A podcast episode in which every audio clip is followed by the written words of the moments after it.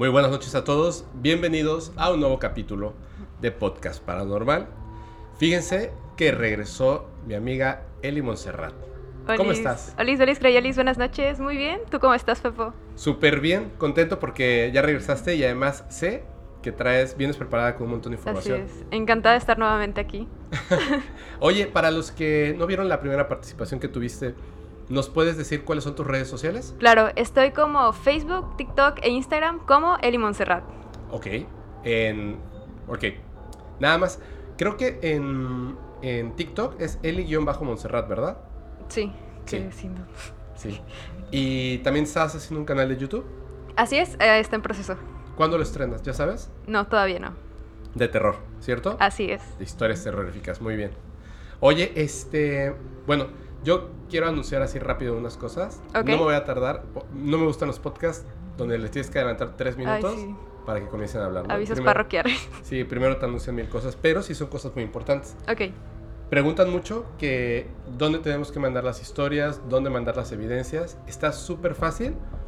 La página de internet es paranormal.fepo.mx. En la página pueden ver todas las redes sociales, pueden ver cuál es el último capítulo y pueden seleccionar la plataforma que más les convenga, ya sea Spotify, Amazon Music, Google Podcast, eh, etcétera, ¿no? Apple, Apple Music y tal. Y también ahí tienen los enlaces directos para YouTube, Facebook, TikTok, Instagram. Y estamos pensando en abrir otras redes sociales, pues para tener un poquito más este, interacción con la gente.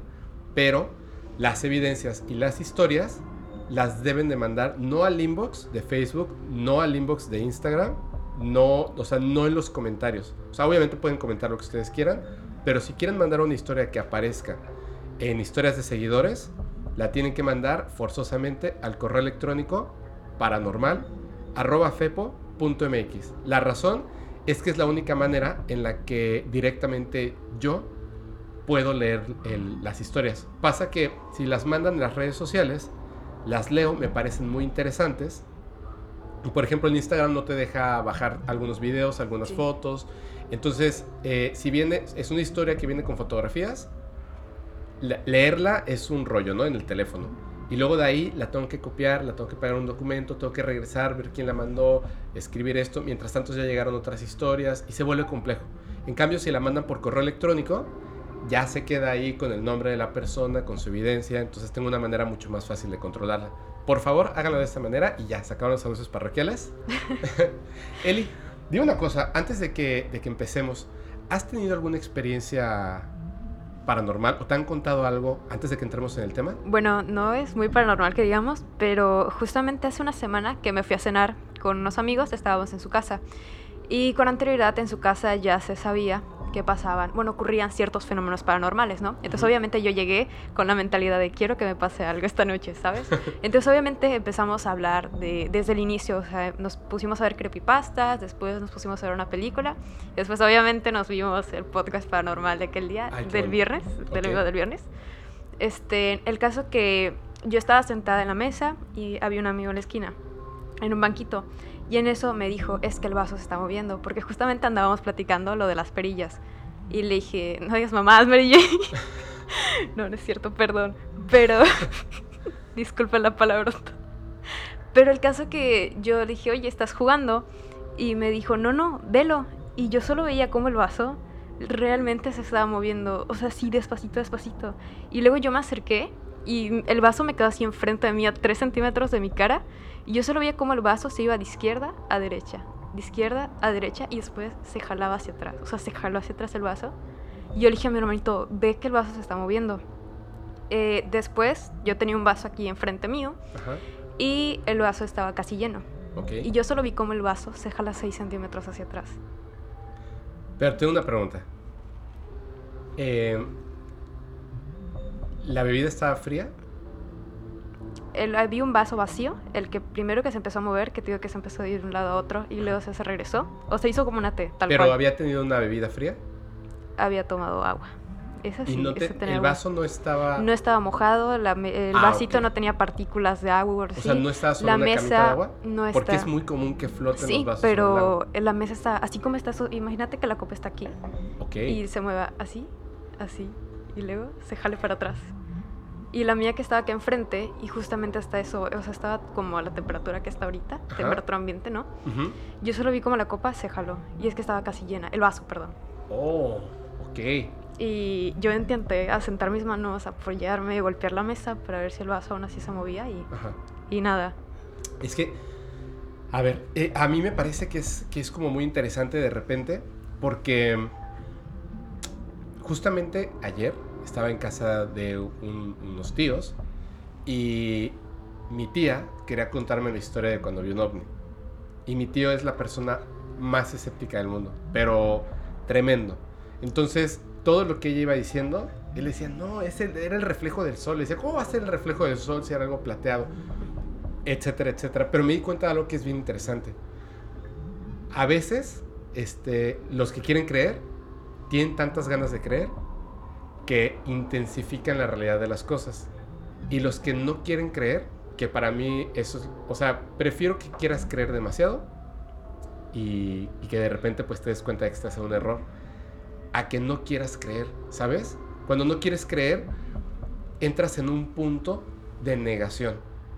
O sea, eh, prefiero que entres en un punto de afirmación innecesaria a que entres en un punto de negación porque siento que es mucho más fácil una persona que cree que pueda aceptar que se trata de otra cosa y no de un fantasma o no de una experiencia increíble, pero las personas que no creen definitivamente no pueden, no pueden ver la realidad que está ante sus ojos, Claro. así se presenta.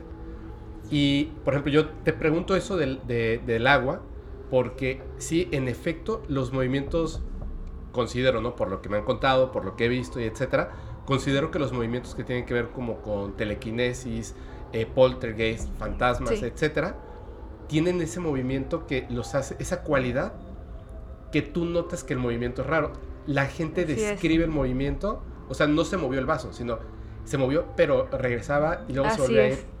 Hay un movimiento que es como antinatural, ¿sabes? Así es. ¿Verdad? De hecho, justamente porque yo dije a lo mejor por el peso de mi brazo o en que se está golpeando la mesa, no sé, puede ser que se haya corrido, pero que el vaso se vaya izquierda, derecha, izquierda, derecha, izquierda, derecha y después se jale hacia la parte de atrás. No digo, no sé, o sea, sí he visto que luego el vaso porque tiene agua y está vacío se mueve, pero ¿cómo explicas que mi vaso, que estaba casi lleno, se tiró hacia atrás? O sea, así de golpe. Y que no haya estado flotando sobre esa... Así es, o sea, la mesa estaba de agua, ¿no? completamente seca y Claro. no tenía partículas de la bebida que estuviera helada o algo así, porque ya llevaba rato ahí, la mesa estaba completamente seca. Sopas. Así ¿Y es. pasó algo más? No, solo eso. Oye, es que... eh, ah, bueno, te estaba diciendo... Justo, lo, bueno, lo que tú estabas contando de, mm, de que si estabas pensando en que, que pasara algo, yo lo he contado y, y te lo conto. O sea, de repente, es más, cuando antes de empezar el podcast, yo no creía en los duendes. Había visto cosas, de hecho ya conté la historia del, de la persona que lo tiene en un jarrón, que casi creí que alguien lo conocía, pero no. Este, y, y otras cosas, ¿no? Había escuchado algunas historias, había leído muchísimo de, de duendes, pero como historias, y definitivamente no lo creía. Hasta que personas que conozco y que estimo que han estado aquí me lo han contado y historias de seguidores, bueno, infinidad, obviamente empiezas a cambiar como tu punto de vista. Pero yo siempre había dicho que aunque sí había visto fantasmas, no creía que fueran fantasmas. Pensaba que a lo mejor me confundí, hubo algún efecto ambiental que me hizo creer que, pues, que se trataba como una silueta de una persona, me imaginé una voz, etcétera, etcétera, etcétera. Hay como dos o tres ocasiones donde dudo, no de que haya visto algo, sino de que hayan sido fantasmas. Entonces, eh, ahora con, con- obviamente con el podcast y tal, repito, yo soy del lado de los que creen y además quieren creer, pues obviamente eh, he aprendido como que muchas cosas de los invitados y las invitadas. Y estaba, eh, le comentaba a Isabel que a mí más o menos veo un fantasma, o sea, pensando que sí son, más o menos cada tres o cinco años y de manera ultra fortuita. No es algo común para mí, pero para nada. Es más fácil que vea un ovni porque me la paso viendo al cielo Sí. a que vea un fantasma. Entonces eh, fui a una fiesta de una amiga y de hecho estaba hablando contigo en la noche en esa fiesta, que me estabas hablando Sí, de sí, me Dios. acuerdo. Estaba en esa fiesta y la verdad es que yo estaba un poco aburrido porque pues ella estaba con su pareja y las personas que estaban ahí yo no las conocía. El único amigo que, que, pues que yo conocía no había Era llegado, no había llegado, Ah. ajá, que también estuvo aquí, Cone, y no había llegado. Entonces yo estaba así como que chispas, ¿no? No, no tenía como mucho con quién hablar. Y vi unas personas que estaban en, en donde había una barra, que también estaban como que solos. Entonces, yo fui y me acerqué y les dije, oigan, ¿tienen encendedor para un cigarro y tal? Y la chica me dijo, yo te conozco. Tú eres Fepo, el de Podcast Paranormal. Y dije, sí. Dijo, ay, qué buena onda y no sé qué. Y entonces ella me empezó a contar como que una experiencia eh, normal, ¿no? O sea, estaba padre, pero pues una cosa normal. Y habían dos chicos que estaban así como, con una cara así como de incredulidad. Y yo les dije, ¿ustedes nunca vivieron una experiencia paranormal? Y uno me dijo, yo sí. Y me empezó a contar historias, historias, historias. Pero justo el que estaba frente a mí, solamente como que nos observaba. Como yo decía, este es a pensar que estamos locos, ¿no? O sea, está en medio de tres locos que están hablando de fantasmas y ovnis. Y él me- de repente me decía, pero es, es de verdad, o sea, sí, sí existen los fenómenos paranormales. Y le dije, por supuesto. O sea, somos cuatro personas y el único que dice que nunca vivido una experiencia paranormal eres tú. Y dijo, bueno, la verdad es que sí, sí he vivido una experiencia paranormal. Y yo le dije, a ver, empieza a contarme su experiencia paranormal. Y era una experiencia mucho más importante que las otras que estaban contando. Me refiero a lo siguiente, o sea, no es que sean menos importantes las de ellos, sino que lo que él contaba, y se los voy a contar rápidamente, es, estaban construyendo una casa, pero los terrenos aquí em, son lugares o donde hay mucho, mucha agua debajo del- de la tierra, que además eso dicen que jala energías, están las leyendas de los eh, duendes, hay muchos chamanes, este, nahuales, hay muchas historias de cosas, o sea, es una, es una ciudad que tiene muchísimo de donde obtener, digamos, estos fenómenos paranormales. Donde él estaba en esa casa que estaban construyendo, pues él se quedaba y de repente ya hasta se llevaba con, con los albañiles y con el vigilante y bla, bla, bla, ¿no? Entonces, mientras estaban construyendo, él vio una sombra grande, pero era como blanca, que cruzó y se fue hacia un lugar. Tiempo después, o sea, él como que dijo, ching, qué raro es esto, ¿no? Tiempo después, uno de los, o sea, él a uno de los albañiles le pregunta, oye, eh, ¿no, no has visto algo por aquí? Le dice, sí, el hombre del sombrero. Que también, ojo, no lo, o sea, lo describen como un hombre con sombrero, pero no es que traiga puesto un sombrero, más bien es como si su figura fuera esa, ¿no? Como algo, como, como una cabeza extraña que parece un sombrero. Y se lo, le dijeron, lo vimos de este lado. Luego en otra parte de la casa otras personas lo vieron y luego unos amigos, o sea, pero él digamos que era el centro de esa historia porque era el lugar donde él estaba construyendo esa casa. Y las personas iban viendo a este ser. Mientras él contaba esto, en todas las historias que han contado, que no es un fantasma, esa es la cuestión, es que no es un fantasma y hoy vamos a hablar de cosas que no son fantasmas. Yo lo estaba escuchando y yo quería interrumpirlo para decirle, esto, lo que tú viste, sea lo que sea, y lo que vieron esas personas, no es un fantasma. Generalmente estos seres tienen un mensaje y se están apareciendo no a ellos, sino a ti. O sea, ellos lo ven porque está tratando de acercarse porque quiere decirte algo. Entonces tiene un mensaje. Yo quería contarle eso y mientras él hablaba, estábamos en, un lugar donde se hacen fiestas, en un- una sala de fiestas. Cuando yo llegué, me iba a estacionar y vi que había un- una entrada de coches que no me podía estacionar, pero me seguí y esa entrada de coches no se utiliza, es justamente la espalda de este lugar y es un terreno que fue abandonado hace mucho tiempo, pero tiene rejas, o sea, no hay forma de que te metas y son rejas muy altas. Entonces dije, no hay ningún problema y de hecho estacioné mi coche tapando esa salida. Mientras él hablaba, así como estamos tú y yo de frente, y la barra así entre los dos, detrás de él había una ventana que daba justamente ese lote baldío. Entonces él estaba hablando y algo llamó mi atención. Volteo hacia la ventana y en el momento en el que volteo hacia la ventana, pasa literalmente el hombre del sombrero en la parte de atrás. Yo me ericé y de repente lo tuve que interrumpir. Y le dije, chispas. Obviamente yo ya tomé, eh, ustedes ya tomaron, y se me, hace, se me hace como duro tener que decirlo de esta manera, porque obviamente quizá no vas a creer lo que te voy a decir. A mí no me pasa esto, llevo mucho tiempo que, que no ocurre, pero claramente acabo de ver como en esa ventana, donde estoy seguro de que no hay nadie, acaba de pasar este ser del que me estás hablando. Le dije, por favor, contacta a esta persona, le vas a decir, que es la persona que me mandó un mensaje ahorita, le dije, le vas a decir que, le- o sea, que yo te di su teléfono, no le comentes todo lo que me acabas de contar, no le cuentes que, que yo vi al ser y que por eso estás yendo, por favor, ve y ella inmediatamente Te va a decir que te va a decir. Porque si tú le dices todas estas cosas, vas a interrumpir esa posible visión que ella pueda tener y el mensaje no va a llegar a ti.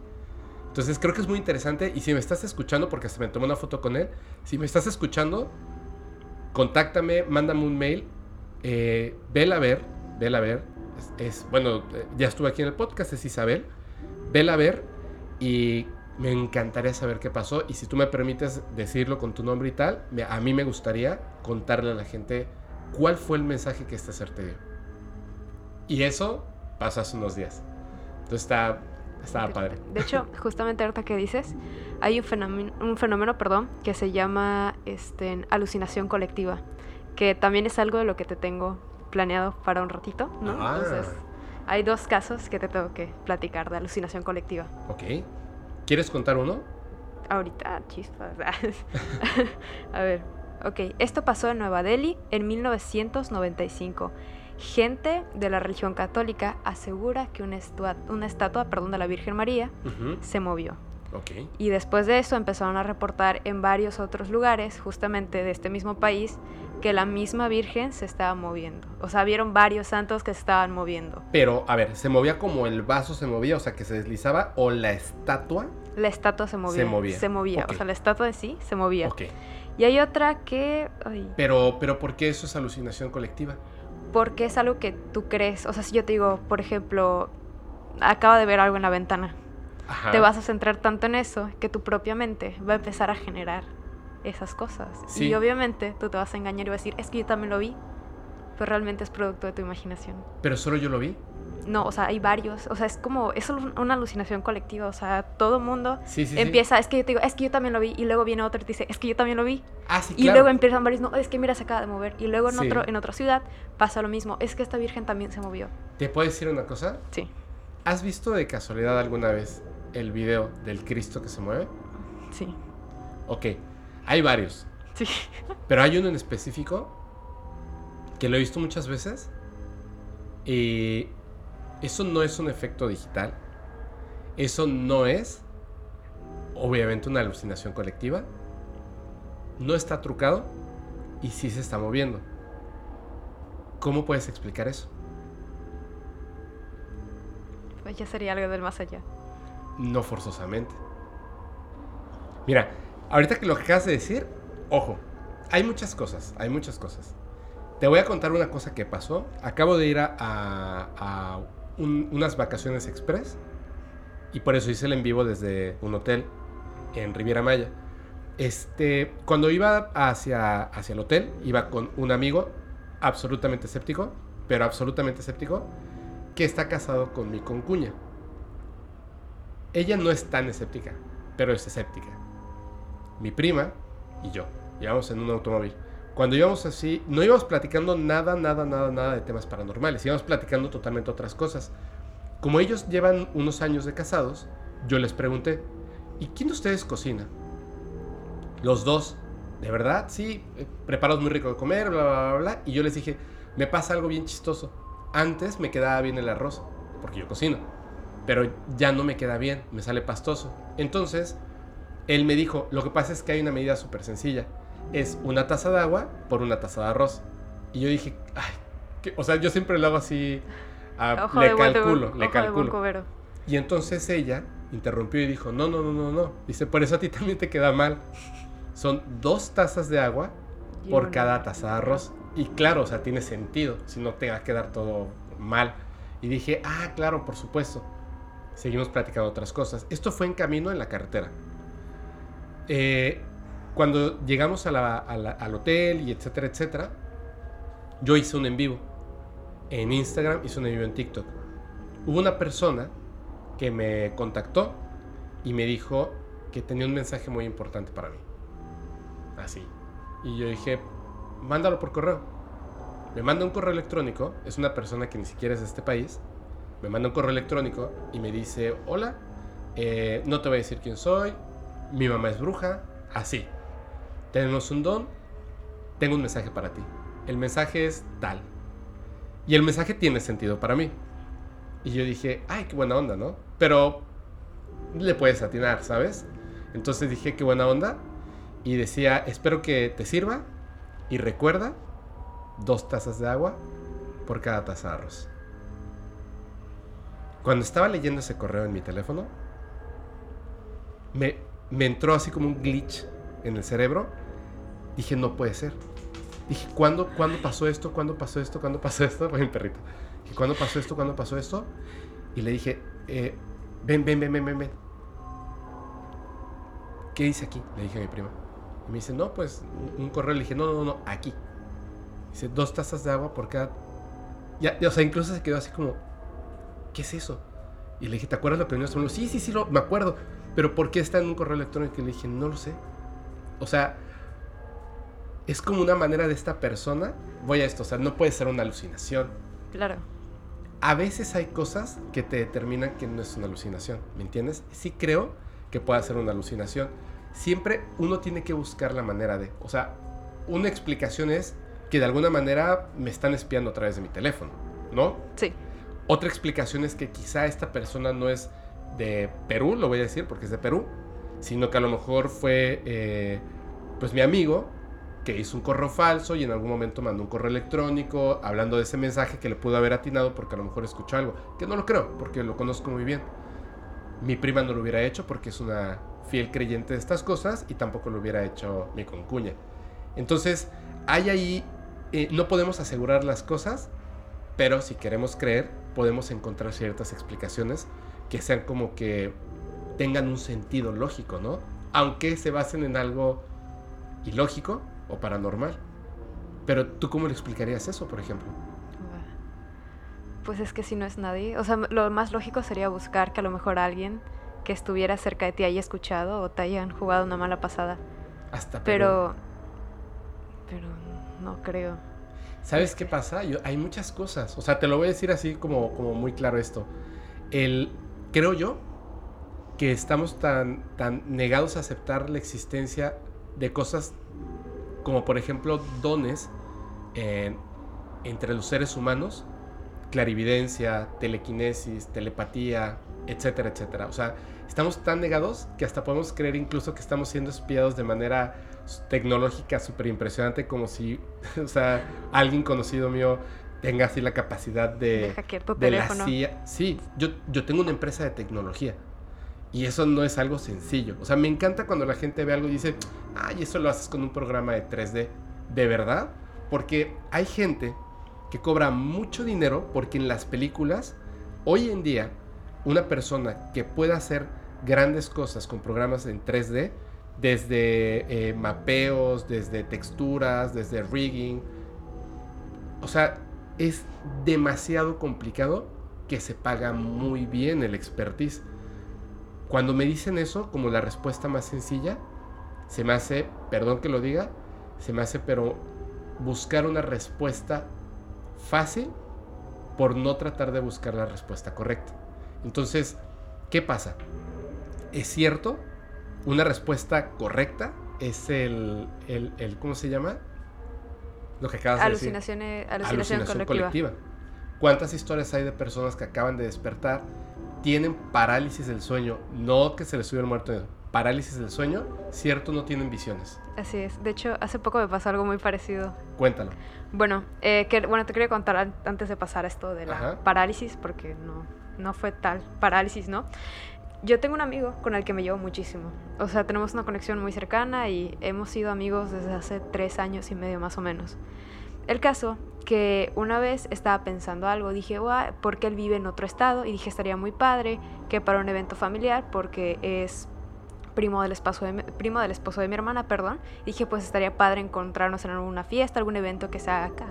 Entonces yo me puse a imaginar, visualizar cómo sería ese evento, de que no, pues sería en una hacienda con unas carpas blancas, unas sillas, yo iba vestida de tal modo, él iba de tal manera.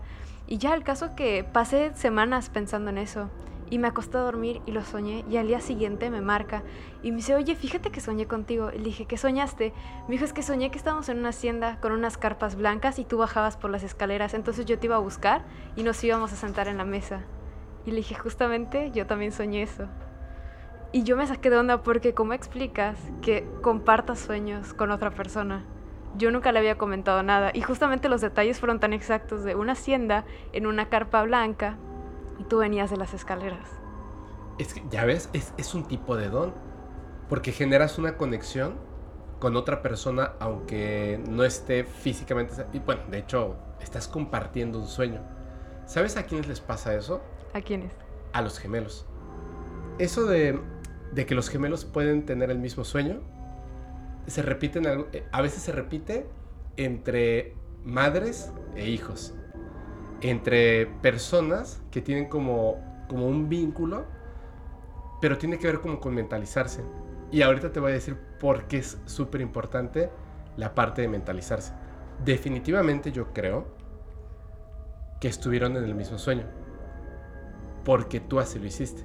O sea, no es una casualidad, no es como que haya un punto mágico estén los sueños y conectemos ahí, sino que literalmente tú construiste esa realidad donde pasaron esas cosas, como dar un mensaje. Eh, ¿Qué más pasó?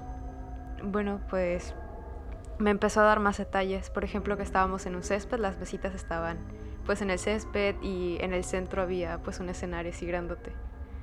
O sea, que era literal, Así es, Lo lo que yo había imaginado. imaginado. ok, pero en ningún momento le había dicho, porque creo que no vas a una persona y le dices, oye, pues estoy imaginando aquí un escenario ficticio, ¿no? Con nosotros dos encontrándonos. Y Así. justamente eso es lo que me sacó de onda, porque te dices, bueno, a lo mejor y nos reunimos en una fiesta o algo así, pero que ya me des detalles del lugar. está cañón. Mira, lo que hablábamos, por ejemplo, lo que decías de la, Virgen que se movía, el hecho de que puedas construir un sueño con tus pensamientos y que efectivamente él haya visto lo que existía en ese, en ese sueño, tiene que ver, pienso yo, con un experimento que algunas personas a lo mejor ahorita al escuchar van a entender de qué estoy hablando. ¿Algunas has escuchado del experimento de la doble rendija? No. Lo voy a explicar rápidamente. Es muy sencillo. Obviamente esto lo hacen eh, a un grado que no lo puedes ver a simple vista, ¿no?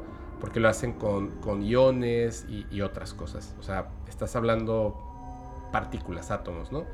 Bueno, básicamente se llama el experimento de la doble rendija porque los que escuchen voy a tratar de explicarlo lo más claro posible. Imagínate que tienes una, eh, un emisor de partículas, ¿ok? Cuando dispara la partícula, la partícula no sale en línea recta. Puede salir a veces en línea recta, a veces puede salir como un poquito hacia arriba, un poquito hacia abajo, un poquito hacia la izquierda, un poquito hacia la derecha, como si pusieras agua y le pus una eh, manguera de agua y pusieras el dedo y pss, sale así. Ok, tú no sabes hacia dónde va a salir una partícula de agua, o sea, puede salir a un montón de lugares. Frente a este emisor de partículas pones una rendija, ¿ok? Esta rendija es decir, una pared. Esa pared tiene dos agujeros en forma de rectángulos largos y se forma una rendija. Y atrás de esa pared hay una pared sólida.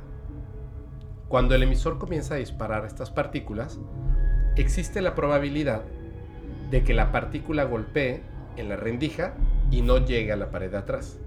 O que atraviese uno de estos espacios y entonces llegue a la pared de atrás.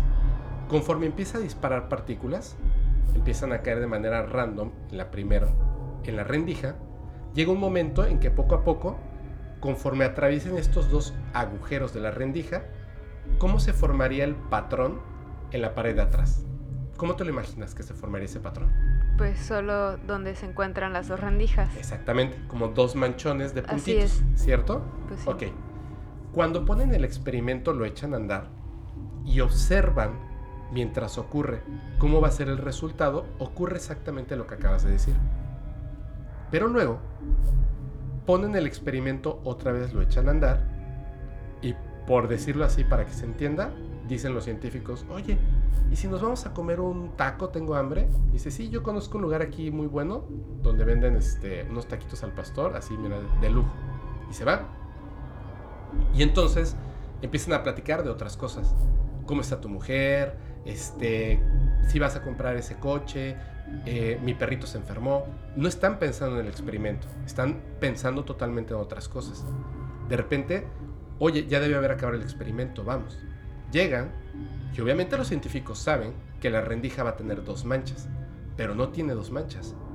Tiene una mancha central y luego otras manchas que se van desvaneciendo.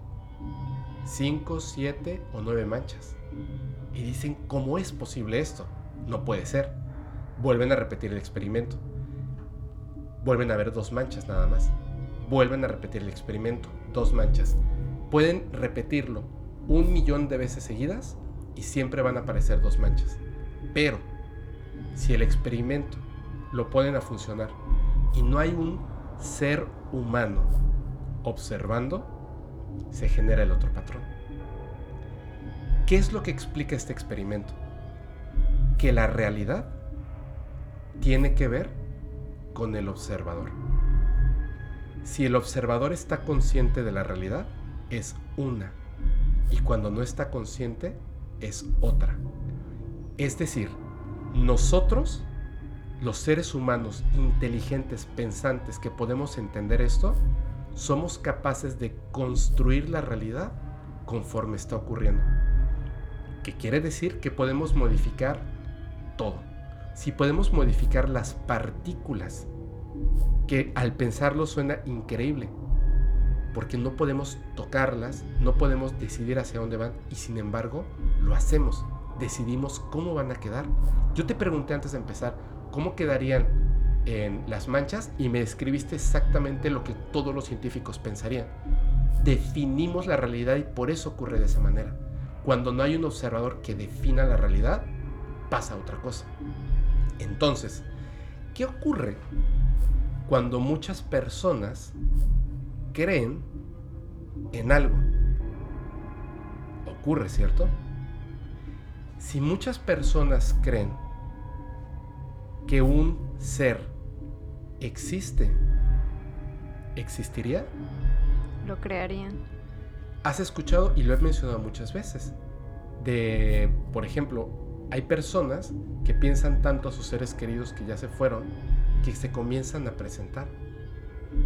No sabemos si son fantasmas o si es la creación de otra persona. ¿Me entiendes? Lo conté, hay monjes que lo hacen y, generan a una persona desde cero. Años de trabajo, de, de, mentalizar, crean la personalidad, la esencia, cómo camina, cómo se mueve, cómo piensa, cómo habla. Llega un punto en que empieza a notarse una presencia que está ahí. Se les llaman tulpas. La realidad existe porque existimos nosotros o al revés los seres de los que hablamos en este, en este podcast existen porque la gente cree en ellos? Cuando hablamos mucho de ovnis y vemos un ovni, ¿el ovni existe porque hablamos de él? ¿Entiendes qué rara es la realidad? Ahora dime, esto es un hecho científico real, lo que te acabo de contar. ¿Qué piensas? ¿Que las personas que vieron moverse a estas vírgenes lo alucinaron? tú que pensaste en esta fiesta y que él soñó estar en esa fiesta contigo, ¿lo alucinaron o modificaron la realidad? ¿Modificamos la realidad? No lo sé, o sea, digo, eso es lo que yo pienso, pero ¿tú qué piensas? Pues, Con anterioridad habías hablado sobre la manifestación y el centrarte en algo hacer como si ya está pasando y agradecer por lo que estás teniendo. Así es. Como el muy famoso ahorita de vamos por la Champions. Vamos por la Champions. Así Te mentalizas y puedes lograr lo que sea. Exactamente. Una vez me, me hicieron una, una pues de repente la gente lo pone de broma no me molesta eh, para nada o sea digo a mí me gusta mucho reírme pues en general no me, me, acaban de etiquetar en algo que decía pero no te vayas a enojar no eh, lo pusieron ahí en Facebook, decía, este, no sabía que te habían rechazado, Fepo. Y yo dije, "Ah, ¿Cuándo? caray". Dije, pues claro que me han rechazado, pero a ver qué será. Y le di clic. Y era un cuate que se parece a mí. que le está cantando eh, como un... eh, o sea, le lleva como serenata a una chica. Pero, o sea, no así como a- al segundo piso, sino así, ¿no? De frente. Y ella está en la reja del otro lado y está así como la música y tiene un microfonito, aparte canta bien feo como yo, y está cantando y de ¿No eres repente sale, no, no, no soy yo, y de repente sale el ahora novio de la chica que él dejó ir y la abraza y está así como, o sea, si ya cantaba mal, pues peor, ¿no? O sea, el oso de, le estás llevando serenata y ella tiene novio y, y aparte el novio está así como que todo mame y la abraza y este, y me dio risa, ¿no? Pero te voy a decir una cosa. Yo, yo no soy, o sea, de hecho, a veces cuando me dicen, "No, oye, qué, qué guapo y no sé qué, pues yo lo tomo de broma porque yo nunca, yo nunca me he sentido así. Y la verdad es que, o sea, porque digo, no, o sea, guapo mi amigo tal, ¿no? Un amigo que ya vino Sí. acá, que yo digo, no, ese sí está guapo, ¿no? Y tal. Pero creo que, la, creo que no es todo, ¿no? La belleza, creo que hay, tienes que suplir ciertas cosas. Digo, si no eres muy agraciado físicamente, pues cuídate, eh, lee, aprende otro idioma, o sea, suple otra una cosa por otra. Entonces, para mí era como dije, bueno, o sea, ah, me puedo empezar a hacer cirugías desde ahorita y juntar un montón de dinero, o puedo leer un montón de libros de cosas que a mí me interesan y de repente voy a encontrar una persona que le va a gustar lo mismo que a mí y nos vamos a gustar, ¿no? Entonces, eso hice, pero descubrí hace mucho tiempo, antes de lo del secreto, que es justamente eso, ¿no? Mentalizar las cosas y crearlas. Y siempre me decían, que qué mala onda porque es la gente así, siempre me decían, ¿cómo es que siempre tienes novias tan bonitas? Así como me estás, me estás diciendo feo, ¿no? Pero luego me quedé pensando y dije, pues sí, o sea, la verdad es que, digo, no es que, que sean hermosos físicamente, también en su interior, por supuesto, pero no es tanto que yo haya buscado así de, no, es que yo quiero andar con la más bonita del salón, para nada, o sea, y yo empecé tarde, ¿no? O sea, casi finales de prepa, tuve mi primer novia, eh, sino más que nada era de que siento que mentalizaba que quería las mejores cosas para mí, en general, o sea, no estaba pensando en una persona, quería tener eh, todo, o sea, cosas tan, tan extrañas como entrar a una librería y encontrar ese libro en el que estabas pensando desde hace mucho tiempo y estaba ahí, ¿no? Y nadie lo había comprado y era la única copia que quedaba desde hace 40 años y te lo llevas, ¿no? O, eh, no sé, ciertas cosas como películas, este, cosas que tienen que ver con suerte, nunca jugar a la lotería, pero el día que te dicen, no, compro, y dices, sí, pues yo quiero lo mejor para mí, lo compras y te ganaste una, pues una vez me gané una cámara, así, literalmente. Entonces, ese tipo de cosillas, porque lo mentalizas y la gente se acerca a ti porque construyes, yo creo eso, yo creo que es, es como el experimento, construyes la realidad, o sea, tú construyes lo que deseas para ti. Creo que a ti te pasa lo mismo, ya lo habíamos platicado, ¿no? Sí, así es. De hecho, yo en varias ocasiones, antes, por ejemplo, cuando hacían lo de elecciones de jefe de grupo, yo siempre decía, no, es que ya estuvo, yo voy a ganar, yo voy a ser jefe de grupo y yo me mentalizaba de que sí se puede. Y efectivamente me pasaba, y también con otras cosas o concursos o cosas que se han presentado a lo largo de, de mi vida, pues justamente te mentalizas, es que va a ser para mí, ya me imagino ahí, ¿no? Y justamente pasa. Y lo mismo que pasa ahorita con lo del podcast, digo, o sea, yo cuando estaba viendo el podcast dije, wow, qué padre estaría que Fepo me invite. Y yo dije, yo estoy agradecida con el universo porque dos semanas después de que subí mi video de historias paranormales, Fepo se contactó conmigo y grabamos un episodio, nos fue súper bien, tuvo tantas vistas y crecí en redes sociales y no sé qué, y shalala, ¿no? Y estoy muy agradecida y me alegro por esta oportunidad. De hecho, ve, ve cómo se construye la realidad. Yo ya seguía a Eli, solamente que yo no soy muy asiduo de, de las redes sociales como tal, la verdad. O sea, tengo Facebook y apenas descubrí que una persona que conozco, digo, no somos amigos, espero que algún día seamos amigos, eh, pero que conozco y siempre saludo, así, hola, ¿cómo estás? Y, y shalala, ¿no? Este, me había mandado una solicitud de amistad y ya tenía muchísimo tiempo. No lo reviso. Yo no leo mis mensajes de, de Facebook, no veo las cosas en las que me etiquetan. Entro diario, pero porque entro a ver el podcast. O sea, no entro a ver mi perfil. Y en Instagram, peor. O sea, sí. Yo tenía, supongo, me imagino que un año o algo así siguiéndote.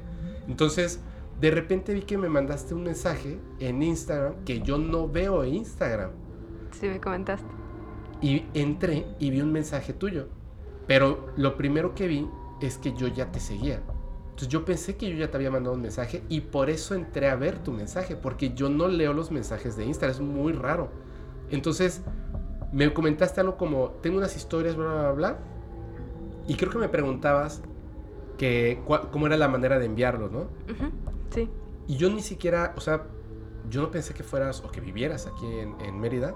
Y yo directamente como que, no, o sea, tenía mucho sueño, creo que te comenté que estaba acostado y estaba así como veo mi teléfono, estaba a punto de dormirme. Y yo dije así como, como que mi cerebro en ese momento dije, no entiendo si me está preguntando si puede venir al podcast o si puede enviar un correo al podcast. Y te pregunté, pero no entiendo, o sea, ¿quieres venir al podcast? O contar las ¿O quieres contar una historia en el podcast? Y me dijiste, ah, pues si se puede. Y yo te dije, ¿eres de Mérida? Sí. Y dije, ah, pues, ¿de qué son tus historias? Sí. Y dije, ah, pues ven, o sea, que estaba como, como, como que fue, yo sentí que fue como que una señal. Pero ahora que lo cuentas de esa manera, es que todos somos, como todos somos materia, todos somos susceptibles a la construcción del universo del otro. Y eso es bien interesante. Y qué chido que lo, que lo mentalizaste, qué chido que... Que funcionó. Que funcionó, sí, la neta. O sea, y la gente le, le encantan tus historias y que vengas, lo cual es buenísimo. Pero está la parte mala. Justamente, y, y, bueno, no importa, bueno, a lo mejor no se alcanza a ver, tengo una, una erupción aquí, pero no solamente eso. La gente obviamente ha notado que los últimos capítulos del podcast han bajado sumamente de calidad el hecho de que hemos tenido muchos errores debido a que se ha perdido material, eh, han pasado muchas cosas que uno pudiera decir eh, brujería o... Mala vibra. Mm, no tanto mal, sí. Yo quería decir como que la otra parte, la parte del escéptico, pues es que no te fijas, es que tienes la cabeza en todo, etcétera, ¿no? Y yo creo que tiene un poco de razón las dos. Es decir, hay una persona que sé efectivamente, porque estaba como en ese rollo de, de Fepo me gustas y shalala, pero desde un principio yo dije, no, o sea, yo estoy enfocado en el podcast, esa es la neta, yo estoy enfocado en el podcast, tengo dos trabajos, este, duermo cuatro horas, o sea, porque quiero llevar contenido de calidad y, y hay muchas cosas por hacer, o sea, yo no quiero tener una pareja, entonces como no sé cómo decirle que no a la gente en esos casos, porque repito, yo no estoy acostumbrado a esas cosas, pues lo único que hago es que no contesto. Y me vuelven a mandar mensajes y, ah, sí, chido. Y ya. O sea, porque no sé cómo decir, oye, no, no me interesa, gracias. No sé cómo decirlo y empieza a correr el tiempo. Entonces, llega un momento en que obviamente te das cuenta, porque sí, por supuesto que lo he rechazado, que te das cuenta de que no te están haciendo caso y como que en mexicano decimos te ardes, ¿no? Tardes un rato. Yo sentí que efectivamente en el momento en el que esta persona dejó de contactarme, todo empezó a pasar mal. Todo empezó a pasar mal. Pero era una cosa detrás de otra, una cosa detrás de otra. Y entonces me habla Isabel. Es que Isabel es, es la novia de un amigo mío. Entonces por eso tengo, eh, o sea, tengo más contacto con ella. Y me dice, oye, eh, no, yo le hablé. Le dije, oye, necesito hablar contigo. Y me dijo, no puede ser, o sea, eh, eh, justo estaba pensando en hablarte y te puedo marcar, sí. Le dije, mira, está pasando esto. me dijo, mm, eh, vamos a platicar, ¿no? O sea, tranquilo, bla, bla. Le dije, no, estoy tranquilo, o sea, no estoy pensando que es una brujería. Lo que pienso es que esta persona está pensando tanto en mí, pero como con enojo, que me está como echando a la vibra. Yo no estoy alimentándome bien, no estoy durmiendo y también me estoy mentalizando que posiblemente eso pase. Entonces es la suma de todas las cosas y construye una realidad que no quiero. Y hoy me desperté y dije, siempre lo he dicho en el podcast, si tú te quieres quitar de encima algo así, no vayas con una persona que te cobre para decir, te vas a poner así una vela y le vas a dar dos veces vuelta al huevo sobre tu cabeza, este, te bebes la sangre de un animal y te paras de cabeza bajo la luna llena. No funciona así. Si un científico simplemente viendo tiene la capacidad de modificar la realidad, si una persona simplemente deseándolo tiene la capacidad de meter a otra persona en su sueño, si un grupo de personas solamente por la intención de quererlo pueden hacer que un estatua se mueva, que yo necesite pagarle a una persona para que supuestamente me quite una brujería que no existe, no es así. Me desperté 6 de la mañana, desayuno, así, súper limpio, súper contento con la vida, ir a trabajar con toda la actitud, las cosas se cambian, bla, bla, bla, bla. Y mira, estamos grabando y va a quedar excelente. La respuesta a cómo quitarte este tipo de cosas principalmente, no digo que siempre, por supuesto hay cosas muy fuertes, principalmente es que tú decidas quitarlo del frente y lo vas a es. lograr. Entonces, si alguien está pasando por algo malo, de hecho los que me han mandado mails, les digo eso. Siempre, siempre hay que tener cuidado. Así es. Porque justamente ya pasando algo más, ¿no? Este, entrando ya aquí a la medicina, justamente es lo que pasa, porque tú puedes ir a terapia y contrarle dos años, tres años, estar contando tus problemas, pero si tú no empiezas contigo mismo, no, no se va a poder. O sea, necesitas tú también poner de tu cosecha para que las cosas puedan funcionar, porque yo puedo ir a hablar con mi terapeuta, pero si me voy a negar y voy a estar toda la plática así, ¿de qué me va a servir? Y si yo no quiero cambiar, por más que estén dale y dale, simplemente no. Sí, el, el- el cambio empieza por uno. Así es. Es totalmente cierto. Así que ya se la saben, traten de cambiar su realidad. Sí Cambien se su puede. chip. Cambien su chip, por supuesto que se puede. Pero hay ciertas cosas. Acuérdense que no estamos solos en este universo. Lo que acabamos de contar son cosas que yo creo, que tú crees, pero no sabemos exactamente qué es. Que por eso yo respeto mucho a los hombres de ciencia y la humildad de la ciencia. Sabemos hasta dónde estamos. Sabemos qué tan ciegos estamos. Hay muchas cosas por descubrir. Me parece muy importante. En todo esto, el tema principal de este capítulo, ahora que ya pasamos por todo, va a ser exorcismos, demonios. ¿Cierto? Así es. Ok.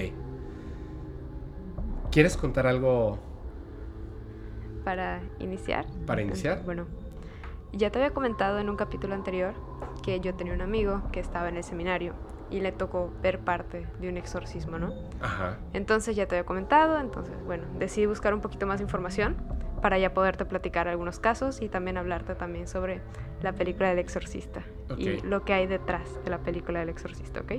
Ya en el caso real. Y obviamente también hubo, hubieron varios investigadores, creo que estuvo hasta uno de la Universidad de Oxford, si no mal recuerdo, que también estuvo metido dentro del caso, porque también ¿El caso real o el caso real de la película del exorcista, que le pasó a este un muchacho. era un muchacho, verdad? Así era un es. hombre. Y cierto. también estuvo metido un psicólogo que al final terminó creyendo en todo esto. Y justamente es lo que mencionaban sobre alucinación colectiva. Porque si tú pones a varios padres, ¿qué te van a decir los padres? Es que sí está, está poseído, ¿no? Pero si tú pones un psicólogo, ¿qué te va a decir? Pues es un trastorno de personalidad múltiple, ¿no? Claro. Entonces es justamente lo que pasó con este, con este, este, perdón, eh, con este, Con no este sé chico. si era psicólogo, pero vio que su escritorio se levantó. O sea, llegó un punto que su escritorio se levantó y obviamente ya no le buscó sentido lógico a esto, ¿no? De que por qué tu escritorio haría de levantarse así de la O sea, nada. pero él estaba estudiando esta persona Así que es. supuestamente Estaba estudiando el caso, viendo que realmente no fuera alguna enfermedad o algo así. Estaba buscando la parte lógica de todo este exorcismo. Claro, y él, él como el psicólogo, mientras hablaba con la persona, el poseído, No, no, eso Fue en su oficina. Así, Solo. Ajá, así es. Él estaba Ah, solo, sacando información, viendo qué onda. Y es en eso cuando su escritorio se levanta. O sea, esta presencia demoníaca ya es, sí, es eso, ¿no? Ya estaba como, como influenciando otras cosas Así más es. allá del cuerpo de- del poseído. Y hubieron varias personas que no eran creyentes y al final terminaron creyendo de este caso del exorcista. Ok. Y de hecho es algo que no mencionan en la película porque solo es como, ah, es que está poseído, pero ¿cómo qué pasó, no? O sea, ¿qué lo llevó a que esta persona fuera poseída? Bueno, ¿Tú sí sabes? A ver, cuéntame. bueno, para que una, una persona, perdón, pueda ser poseída, necesitas obviamente dar entrada. Aceptación, ¿verdad? Así, así es. Entonces, o meterte, estar dentro del ocultismo, relacionado a estos temas, no sé, la Ouija, irte a ciertos lugares, cargar energía, ¿no? Y es lo que justamente estaba hablando el padre, que era como es que si tú vas y estás hablando, nunca sabes de lo que vas a encontrar al final. O sea, tú estás investigando, investigando, investigando, y llega un punto que ya no sabes qué tan adentro estás, y ya no sabes qué puede pasar. Me refiero porque puedes traer cosas malas, así como también puedes resolver ciertas dudas que tienes, ¿no? Cuando te empiezas a adentrar más a un tema, ¿qué pasa? Te expones a los riesgos. Por ejemplo, si empiezas a investigar sobre el ocultismo, puedes iniciar con el libro de las sombras, que es un libro Wicca. Pero ¿qué pasa si te vas más y más y más y sigues investigando? Pero, o sea, a ver, a ver, a ver, a ver. Para empezar, ¿qué es exactamente, qué, qué son exactamente estas cosas que se te pueden pegar? Pues hay dos, o pueden ser entes demoníacos, puede ser un alma del purgatorio, o es un alma condenada del purgatorio que se te pega, que está haciendo notar su presencia. O un demonio. Así es. Pero ¿y si no soy católico? O sea, si en mi religión no existe el purgatorio. Eh, Te lo pongo así. Hace 1550, no, 1570 años que no existía la religión católica Claro. ni el cristianismo en absoluto. Y yo creía, por ejemplo, en otro dios, eh, que ahora se reconocería como un dios pagano. O si soy de la mayor parte de la población, soy indio y creo en Vishnu, ¿cómo podría poseerme un alma del purgatorio si no, no existe? Eh, nadie ha escuchado de él, nunca. ¿Cómo podría? O sea, es que estas son las cosas, y lo pregunto con mucho... Ojo, ¿eh? Estamos hablando de demonios, estamos hablando de exorcismos, nadie se vaya a poner loco en los comentarios, Sí. ¿ok? Lanzo preguntas porque las preguntas conducen a respuestas. Claro. Entonces, necesitamos saber. No me gusta quedar. Yo sí creo que existan estos seres que pueden poseer a las personas. Por supuesto. No me cabe la menor duda. Pero la, o sea, lo que a mí me mueve es saber qué son. Es, porque no necesariamente pueden ser, como tú dices, demonios o algo así. Pero qué pueden ser. O sea, yo nunca había escuchado de una persona que haya sido poseída por un alma del purgatorio. He escuchado de personas que han sido poseídas por seres demoníacos o demonios, ¿no? Por así decirlo. Es que van en conjunto. Porque, por ejemplo, una persona pueden presentarse varios demonios Ajá. y también pueden estar almas condenadas. Pero ¿cómo que al- almas condenadas? O sea, una persona que vivió fue mm, ah, terrible y al morir va al purgatorio y después se escapa y por eso entra una persona. O son personas que se dedicaban como a este tipo de magia, ocultismo, que mueren y se condenan porque están negando la existencia de Dios y están haciendo lo contrario a lo que Dios dice. O que le venden su alma al diablo. Así es. Etcétera, ¿no? ¿Y cómo pueden escapar? O sea, a ver, si se supone que están eternamente, ¿no? En, en el infierno. Y de alguna manera escapan de ahí. Y entran al cuerpo de una persona. Así es. Y luego, ¿para qué? Bueno, suena pues algo irónico, ¿no? Que un demonio quisiera poseer a una persona. Porque ¿para qué vas a poseer a una persona? Porque yo tenía una duda hace muchísimo tiempo y es qué pasa cuando una persona poseída muere. O sea, su alma Claro. se va al infierno, se Ajá. condena por toda la vida o no. Y realmente no. Porque lo que ellos poseen es el cuerpo, o sea, la materia, Sí. tu cuerpo, Sí. más no tu alma ni tu espíritu, porque esa le pertenece a Dios. En la religión católica. Así es. Sí. En- dentro- o sea, yo estoy hablando ahorita dentro de la religión católica. Me voy a centrar No. exclusivamente en la religión católica. Eh, claro, y está bien porque también quiero hacer una anotación. O sea, la gente sabe, yo soy ateo. Y en, fuera del podcast, porque aquí es con respeto, Claro, el, o sea, yo no, o sea, digamos que yo no dialogo de manera hacia la creencia de Dios. sí. No se vale. O sea, es una grosería de mi parte. Pero también es una grosería no aceptar un argumento porque los exorcismos son específicamente de las creencias católicas. Entonces, o sea, la palabra exorcismo como Ah, tal bueno, sí. tiene que ver con eso, porque existen en otro tipo de culturas, otro tipo de manifestaciones de seres que entran y otras formas de sacarlos, pero la palabra como tal, o sea, esto Exorcismo sí, le pertenece a la le, religión. le pertenece, ¿no? Sí. El verbo, por de así hecho, decirlo. así es. De hecho, es algo que el Vaticano mismo ha dicho, que es como eso, el exorcismo tal cual, el ritual del exorcismo le pertenece exclusivamente a la religión católica. Obviamente en el cristianismo hay algo parecido que es como una liberación, pero ya no ¿Así le son- dicen liberación? Sí, liberación. Ya no es como tan tan ay, cuando O sea, no es ya- igual, o sea, no es- no es como ese es- ritual. No es tan estricta, perdón, Ajá. estricto como sería dentro de la religión católica, porque cuando se va a hacer un exorcismo, obviamente tienes que cumplir ciertos requisitos antes de poder entrar. Lo mismo con quién es el que va a realizar el exorcista, el exorcismo, perdón, porque no cualquiera puede entrar a exorcizar gente. Claro, o sea, tienen que tener una preparación, tienen que Así estar es. como validados por el Vaticano, ¿no? Por un obispo. Ah, Por un obispo. Por un obispo. O sea, por- es que, por ejemplo, me contaban que en- hay una iglesia en Querétaro donde hay una persona que, que tiene el permiso, no el permiso, sino como la preparación. Sí, de hecho, también en Tijuana está el padre Rayito, que es un padre exorcista. Exactamente. Y en también hay uno aquí, en Campeche, Campeche. ¿verdad? Así es.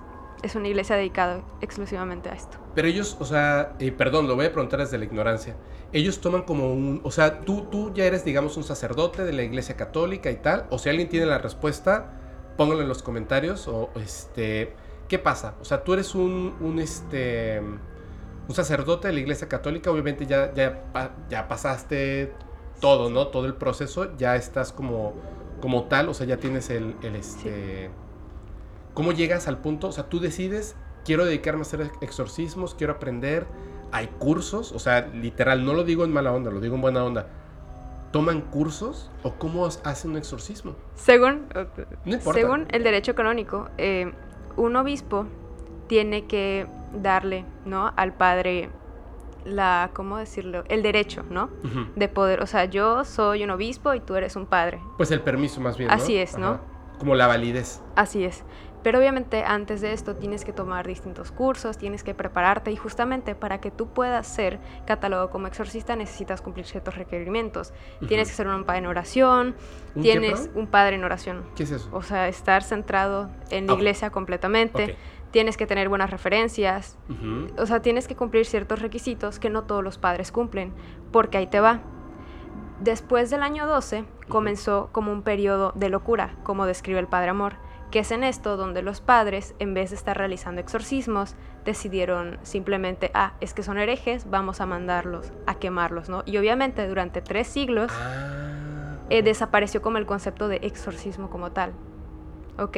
Entonces, después de mucho tiempo, se volvió a retomar todo este tema con un padre que habló abiertamente sobre la existencia de un infierno Ok. y que el diablo era el principal enemigo para las almas. Entonces, y justamente también tuvo que ver la película del exorcista, porque después de la película del exorcista es como donde todo el mundo se empezó a interesar por este tema del exorcismo. así es. Claro, ¿no? Y pasa algo chistoso, que también muchos obispos no creen en la existencia de un infierno o de un Satanás como tal. Y obviamente esto lleva a que en varios seminarios no se hable del exorcismo, ni de demonios, ni algo que tenga que ver relacionado a esto. O sea, ven directamente Dios, los sacramentos, pero se olvidan de esta parte, de lo que viene siendo los exorcismos. Ah, mira, eh, sumándole a lo que estábamos hablando hace rato, si dejáramos todos de hablar de los exorcismos y de la creencia, ¿existirían? No, porque es lo mismo que te comentaba. El, ser humano, la primer sociedad, que no es cierto, porque existe una que se llama, eh, espero no decirlo mal, que tiene más de 10.000 años, Goblepi, Gobleki Tepe, me parece que es así. Em, se supone que la primer cultura es la de los sumerios, ¿cierto? Así es. Y después, ¿quiénes siguen? Los egipcios. O sea, ¿qué pasa si dejamos todos de creer en los exorcismos? ¿Existen? O sea, no o sea, obviamente no el exorcismo porque ya nadie los creería, sino me refiero a las posesiones demoníacas de las almas del infierno. Si dejamos de creer en eso, ¿existe? Tal vez podría dejar de existir. O sea, me imagino lo siguiente, y, y no quiero sonar como el escéptico mala onda, para nada, pero muchas veces, por ejemplo, ahorita que contaba lo de, lo de, lo de mi tío, que él es muy escéptico, y muchas personas me han dicho, ejemplo, em, ¿cómo van a existir los fantasmas? Entonces, ¿por qué, ¿por qué nadie ve fantasmas de grillos? O de patos. Pues son seres vivos, inteligentes y bla, bla, bla, se reproducen, etcétera, etcétera, ¿no? Y también les duele cuando se rompen una pata. Tiene sentido. La razón es súper sencilla. Y todos dirán, no, pues es que nosotros somos más evolucionados, somos más que un animal. No, somos unos primates, tal cual. Primos del mono. Así, primates. Y también nos puede dar sarna y nos puede comer un león. Y nos podemos subir a un árbol y nos gusta comer banana. Somos unos primates que solamente vivimos para reproducirnos. Esa es la verdad. Que somos inteligentes y tenemos un lenguaje, ok. ¿Cuál es la diferencia entre nosotros? Todos tenemos, si existe el alma, todos la tenemos. Si existe el espíritu, todos los tenemos. ¿Por qué a ellos no les ocurren estas cosas? De hecho, sí puede pasar. ¿Qué En cosa? casos muy extraordinarios puede ser que hasta los animales luego sean poseídos. No, me refiero a un fantasma. Sí, a Ah. eso iba a llegar, a eso Ah. iba a llegar. Ahí está. ¿Por qué? ¿Por qué no hay un fantasma de ellos? De hecho, de perros sí hay. Eh, hay muchas historias, perros, gatos y otras cosas. Pero ¿por qué no, por ejemplo, de, de una oveja? La razón es muy sencilla. Una oveja o un león en el campo no tiene asuntos pendientes después de morir. Los animales como tal, que sí están bien conectados a esta cadena de la vida, como en el Rey León, no es que sepan que van a morir, aceptan su muerte. Cuando una cebra está siendo devorada y ya no se mueve, acepta su muerte. No está pensando en sus hijos, no está pensando en que ya no va a poder ver la película que no ha estrenado hasta marzo. Acepta su muerte. Nosotros no. Entonces, no cruzamos a ese otro punto, con lo que comentaba Jorge Moreno. Hay personas que se quedan atoradas a la mitad. Entonces, vamos construyendo cosas bien raras, como un fantasma. Tiene sentido, no estoy diciendo que así sea, pero tiene sentido. Entonces, si nadie hablara de estos seres que pueden poseer a personas, existirían. O sea, me parece que lo que estoy diciendo no es que no sea real, sino que quizá cuando el Vaticano hizo eso así de, ya, o sea, ya, ya, ya, ya, dejen de hablar de esto y tal, quizás porque sepan que quitar la idea de la cabeza de las personas lo evita. Y cuando sale una película como El Exorcista, y la gente, porque es buenísima la película y la gente está hablando de esto, Obviamente están los que creen que están siendo poseídos y tienen eh, una enfermedad, ¿no? Este trastorno de personalidad, múltiple. O puede ser que sean personas que tienen esquizofrenia, y, o sea, realmente puede ser eso, pero obviamente la cultura cambia, o sea, la manera de ver las cosas cambia y se potencia ciertas cosas. Y si sí existen estos seres que quieren, pues obviamente poseer personas y todos estamos pensados y mentalizando en eso, pues básicamente es así como de, ven, poseeme a mí, ¿no? Sí. Súper peligroso. Cuéntanos eso de los animales que pueden ser poseídos. En casos muy, muy extraños, ¿no? O sea, muy rara vez puede pasar esto, que así como hay la infestación, que es cuando una deidad, perdón, un, un demonio. Ajá, un ser, digamos, un, ser, de estos malignos. O alguna alma eh, entra a la casa pero para que ellos puedan entrar a la casa hay que darles permiso, ¿no? Para que puedan, hay que abrir las puertas, no sé, a lo mejor con algún tipo de ritual, o lo que pasa en la clínica de los 500 abortos, que está cargado de malas energías, no creo que el ser haya dicho, ay, voy a entrar a vivir a esta casa, debe pasar por algo, ¿no? Sí, así es. Entonces es eso, lo mismo pasa con los animales, pero es curioso porque los animales no pueden decir, hey, poséeme, yo creo en esto. Pero ¿y cómo los poseen entonces? O sea, porque está en un lugar que está infestado. O sea, que está como cargado de mala vibra. Así es. Y tú, tú o sea, ¿pero has leído has, eh, algo o has visto algo de un animal poseído? No. ¿No? ¿Pero cómo sabes que existen? Porque hubo un padre que es exorcista, es un padre español que justamente habla del tema y le hicieron la pregunta, ¿también un animal puede ser poseído? Y dijo, sí, muy rara vez, es muy extraño que pase, pero sí es posible que pueda pasar. Claro, o sea, y, debe ser a lo mejor algún, algún animal, alguna mascota súper apegada a la persona donde ocurrieron estos acontecimientos, ¿no? Y este, yo voy a contar una historia que la gente, muchos no quieren que la cuente, y antes de contarla voy a decir por qué. A mí me parece muy interesante. Tiene que ver muchísimo con esto. Lo voy a adelantar porque todavía vamos a hablar un poco más de exorcismos. Eh, voy a hablar de la muñeca, perdón, voy a hablar de la muñeca Annabelle. ¿Ok? Pero van a ver por qué es bien interesante. O sea, no es... Yo no he visto la película, con eso les digo todo. Una vez eh, quise ver, creo que hay como tres, ¿no? No, creo que solo hay una. No, sé, es que... Hay, hay, por lo menos hay dos, por lo menos hay dos. O sea, está la, la Annabelle y luego hay una que se llama Annabelle. Ah, la creación, sí, sí, sí, sí, sí, sí, e, esa creo que la estaba viendo eh, porque me gustaba mucho ver películas de terror. Y la estaba viendo em, y me quedé dormido. Y luego me desperté justo cuando ya se había acabado. Y me preguntó eh, em, una chica, me dijo, este, ¿te gustó? Y yo le dije, no. Y me dijo, sí, está malísima. y ya, me seguí durmiendo, ¿no? Pero este, no la he visto. Conozco la historia y la voy a contar, pero es importante. ¿Qué más? O sea, a ver, porque ya vimos que pueden poseer a un perro. Este, esta persona regresando a la película El Exorcista, ¿cómo ocurrieron las cosas para que haya sido poseído en la vida real? Su tío, eh, bueno, su tía, perdón, de este niño, de este muchacho, le gustaba todo este tema de la adivinación y en varias ocasiones habían jugado a la Ouija. Entonces, ellos hicieron pues una suposición, ¿no? Que es a lo mejor cuando la tía de este niño falleció, pues Ajá. obviamente entró en un periodo de depresión muy fuerte. Y ese es otro punto Él, importante. él entró en un periodo de... O Así sea, es. ella era su tía, Su tía favorita, claro, o con sea, la que pasaba todo el día. y que le hablaba y de la ouija y jugaban, jugaban sí, y en varias platicaba- ocasiones tuvieron sesiones Guau, espiritistas, ¿ok? Entonces, obviamente, al morir la tía, pues es lo que dicen los psicólogos, que obviamente Él entra en depresión y se, se pone mal, digamos. Así es. Bueno, el caso que es, ellos suponen que el muchacho, después de que su tía haya fallecido, intentó comunicarse con su tía, jugando a la Ouija. Claro. Y algo que no hay que hacer es jugar a la Ouija completamente solo, Ok. ni en la noche. Si Ok. lo vas a hacer, hazlo con varios, pero nunca lo hagas en la noche. ¿Por qué? Porque en la noche es donde todo esto hay más probabilidades de que te vaya a pasar algo malo. Y se cuenta que a las 3 de la mañana, porque se supone que Jesús murió a las, murió, perdón, a las 3 de la mañana en la cruz. Entonces, ¿qué pasa? Que a las 3 de la mañana es completamente la hora contraria.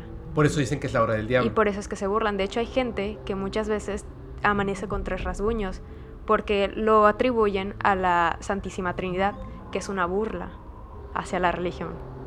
Claro, claro, claro. Sí, porque el diablo, o sea, el demonio, o sea, esta presencia al contrario a Dios, justamente es la blasfemia absoluta. En- yo contaba que, por ejemplo, en el culto satánico, híjole, voy a hacer una fe de ratas nada más. Yo me equivoqué y confundí el pentagrama con la estrella de David. Y sí, por supuesto que es mi error. Voy a hacer un video aparte chiquitito para redes sociales explicando exactamente dónde viene la estrella del pentagrama. Que también es una historia interesante. Y es fe de ratas, mi error. Y mi segundo error. Yo dije, no existe el culto católico. No es así. Lo que quería decir es que no es verdad. O sea, existe porque hay gente que está inmiscuida en el, en el culto católico. Culto Satánico. satánico. Por supuesto que existe el culto satánico, pero no tiene efecto. Porque no es así. La realidad es que, por ejemplo, cuando hacen estas misas negras, la gente entra al revés a la iglesia. ¿Me entiendes? Entra caminando de espaldas para salir de frente. Eh, ¿Por qué? Porque hacen todo al revés. Justo lo que acabas de contar. O sea, la Santísima Trinidad, este, tres uñas, ¿no? Te dejo un rasguño de tres uñas. Él muere a las 3 de la mañana, a las 3 de la mañana es cuando está más fuerte todas las presencias demoníacas, porque es la blasfemia absoluta. Está muy interesante. Yo no sabía eso de que había muerto a las 3 de la mañana. ¿Y sabes cuántas veces tarde. preguntan? 3 de la tarde, perdón. ¿Sabes cuántas veces preguntan que por qué? El número 3. No, no, no, no.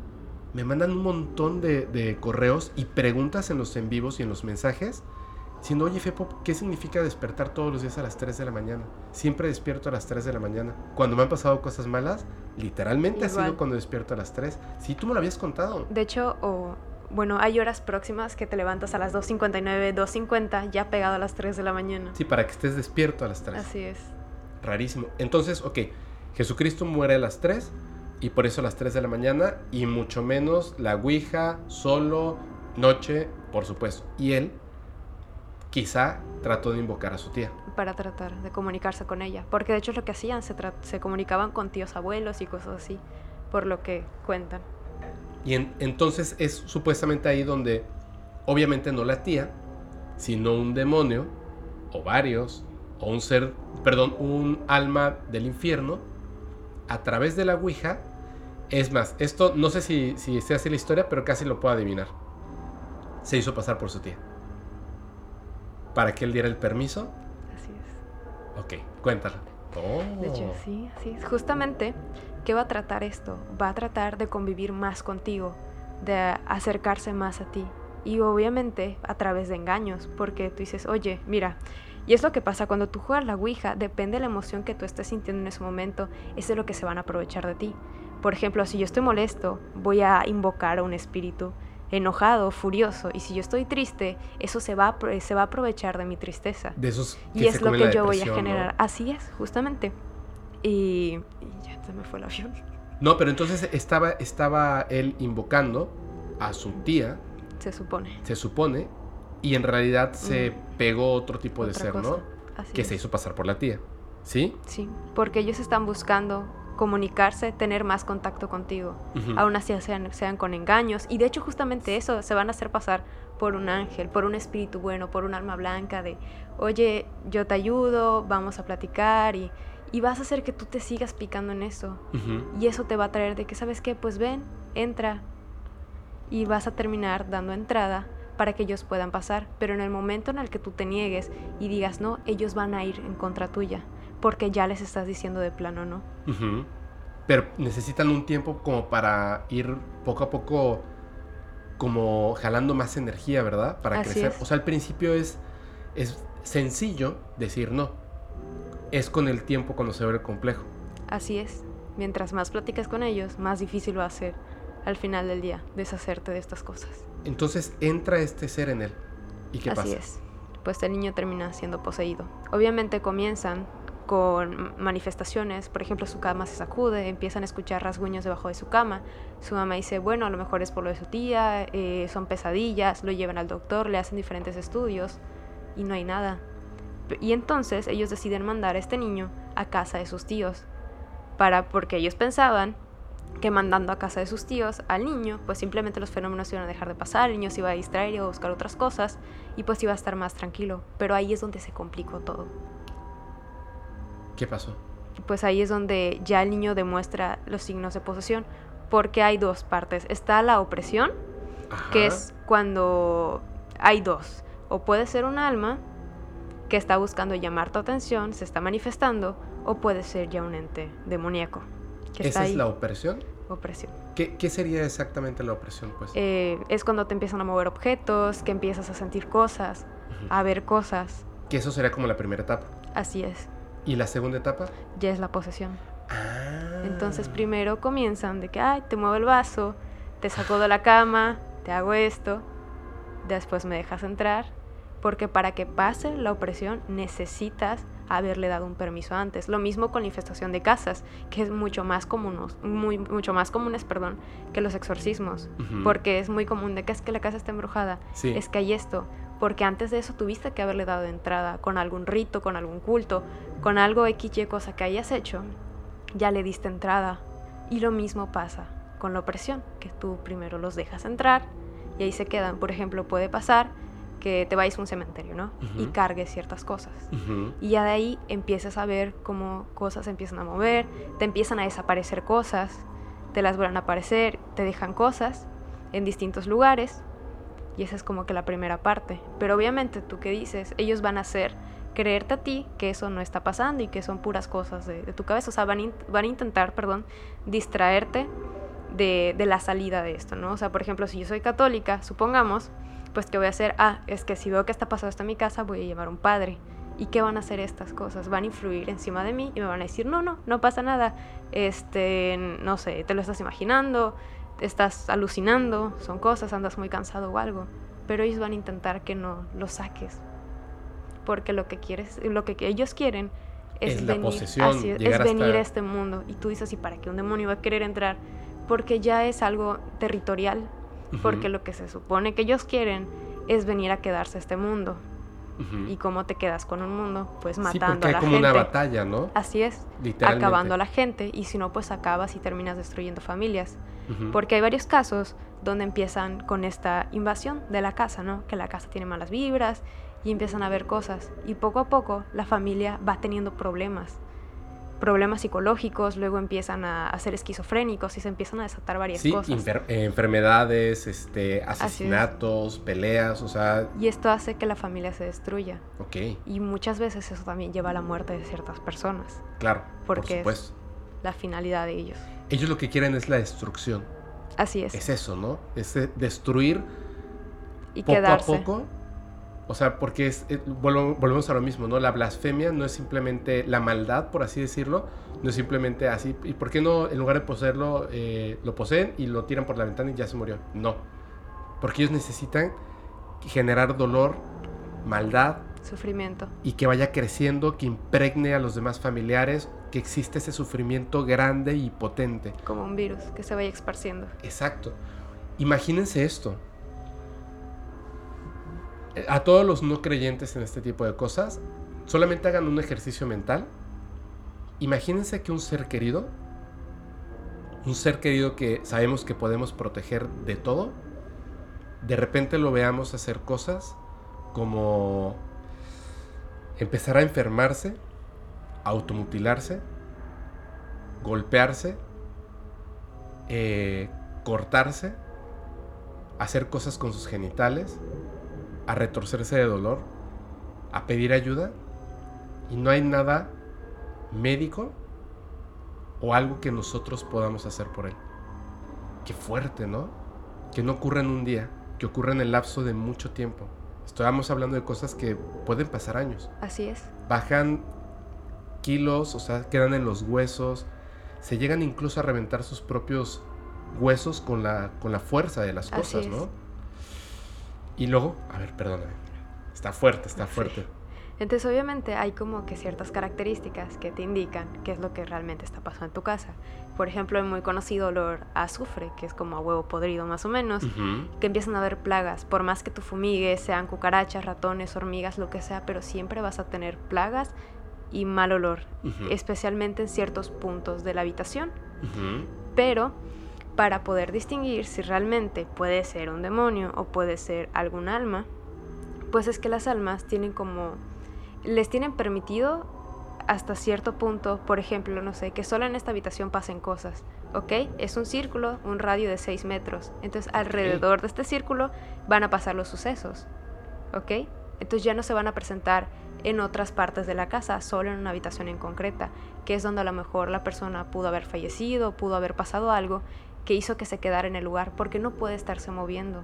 Ok. O sea, no es como los otros seres que, que literalmente se adhieren a las casas o a las personas. Así es. Y que, eh, que eso es lo que se llama la eh, infestación. Infestación.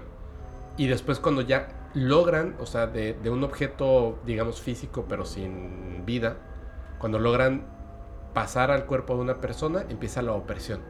¿No? Así es. Pero las almas del purgatorio no pueden como hacer todas estas cosas, simplemente es un radio de dolor. Así es. Ok. Y necesitan también de otros o sea, necesitan también de los demonios para poder ingresar, o sea, para poder hacer más mal. Ah, claro. Porque van en conjunto. Entonces, cuando tú exorcizas una casa y pues es un poco más rápido, ¿no? Porque obviamente no te voy a decir que una, una, una casa se exorciza en, en, una sola, ¿no? En una sola sesión, vamos a llamarlo. Claro. Obviamente hay gente que dura hasta 2, 5, 6 años, 10 años de, de, posesión y aún así no, no, no hay resultado alguno. El caso que cuando tú exorcizas una casa y ves que no hay como que mayor lucha por esta, por esta alma, pues generalmente no hay como un, demonio o algo así involucrado. Solo así se marcha un sin más. es un alma del purgatorio que nada más estaba ahí. Pero si hay lucha y si hay una batalla y las cosas empiezan a poner más feas, más violentas, es donde ya se puede pensar que está la presencia de un ser diabólico. Wow, wow, qué interesante, ¿eh? ¿Qué pasó al final con este chico? Bueno, al final lo terminaron exorcizando, fueron varios padres. O sea, sí lo salvaron. Así es, lo lograron salvar y ahorita vive su vida normal y no habla de esto. No, ha dado conferencias, nada. Lo dejó en el olvido y ahorita vive una vida normal. Y es de hecho lo que quería llegar. Hay un padre que dice que no siempre se va a llegar completamente a la liberación de la persona, más sí se puede controlar. Entonces va a llegar un punto en el que no estás completamente liberado, pero puedes llevar una vida normal. Y la gente no se va a dar cuenta de esta peculiar condición que tú tienes. Y hay gente que ya solo va dos, tres veces al año a que le hagan un exorcismo. Y teniendo en cuenta que cuando entraban hay necesidad de amarrarlos, de tenerlos entre seis, siete personas. Porque se ponen muy violentos, empiezan a insultar, ofender y es algo también muy curioso que antes que tú puedas entrar a un exorcismo y si tú vas a exorcizar, si eres el caso de este padre, el, el padre exorcista, necesitas confesarte. Porque que va a buscar al demonio, humillarte y exponerte ante la gente. Y hay un caso que pasó de hecho con un padre que le dijo, claro, tú no crees en mí, pero sí crees en las mujeres. Obviamente el padre se retiró y se fue. Híjole. Es que te pegan en lo más... Así es, en lo que más te duele. En lo que más te duele. Por eso antes de entrar a un exorcismo es necesario confesarse y el estar libre. O sea, básicamente, sí, por eso es que me imagino que tienen que ser, por supuesto, sacerdotes que están, ¿cómo decías? ¿Cuál es la, frase? Este, en oración. En oración. O sea, que yo estoy centrado en esto. Porque, Así es. ¿qué te pueden decir? O sea, tú vienes, te confiesas, te conozco. Sé que a lo mejor, como cualquier ser humano, tu pecado más grande es a lo mejor que comes demasiado, ¿no? La gula. Y, y lo tratas de, de, de trabajar, pero pues de repente vas y te comes medio pastel de chocolate, ¿no? ¿Qué te va a decir el demonio? Te va, obviamente te va a insultar y te va a decir cosas, te va a hacer bullying, cañón. Pero lo que, o sea, es que lo que le dijeron al otro, Es uy, tremendo. está durísimo. No, hombre, te pueden decir cosas Así peores, es. ¿no? Sí, es que ellos juegan, juegan sucio. Juegan sucio. Y para que tú puedas entrar también, obviamente el padre necesita ayudantes. Ujú. Necesita de gente laica que la pueda ayudar, ¿no? Dar auxilio físico a la persona, porque muchas veces se babean, se vomitan y empiezan a luchar y luego se vuelven violentos. Ujú. Mientras está iniciando, la persona se vuelve violenta. Claro. Entonces, obviamente es necesario amarrarlo para que la misma persona no se vaya a hacer daño, no se vaya a lastimar o algo. Lo amarran a una camilla, pero hay veces que eso no es suficiente y necesitan de gente, 6, 7 personas que vayan a agarrar a esta persona. Sí, porque cuando ven que, que- que están perdiendo la batalla, entonces antes de, de liberar el cuerpo, lo tratan de destruir. Así es. Entonces se auto... De hecho, es lo que pasaba con este muchacho, te digo, del exorcista, que él, cuando ya estaba en lo último, se le empezaron a hacer letras con sangre en, en su, en su estómago, en O sea, su se, le, se le hacían heridas con, con letras, Así es. como si alguien estuviera cortando su vientre. Sí, Wow. ¿Qué escribían? estaba en latino, ya no. ya Ah, no ok, terminé. estaba en latín. Sí. Yo tengo aquí cosas en latín. Oye, pero entonces, o sea, me da gusto, esta persona está viva, Así es, no habla del tema, no. y qué bueno que pusieron que era una, una chica y no un chico, chico, para, pues es. para alejar por lo menos las cámaras de él, ¿no? Sí. Porque... Imagínate si al- vivir algo así.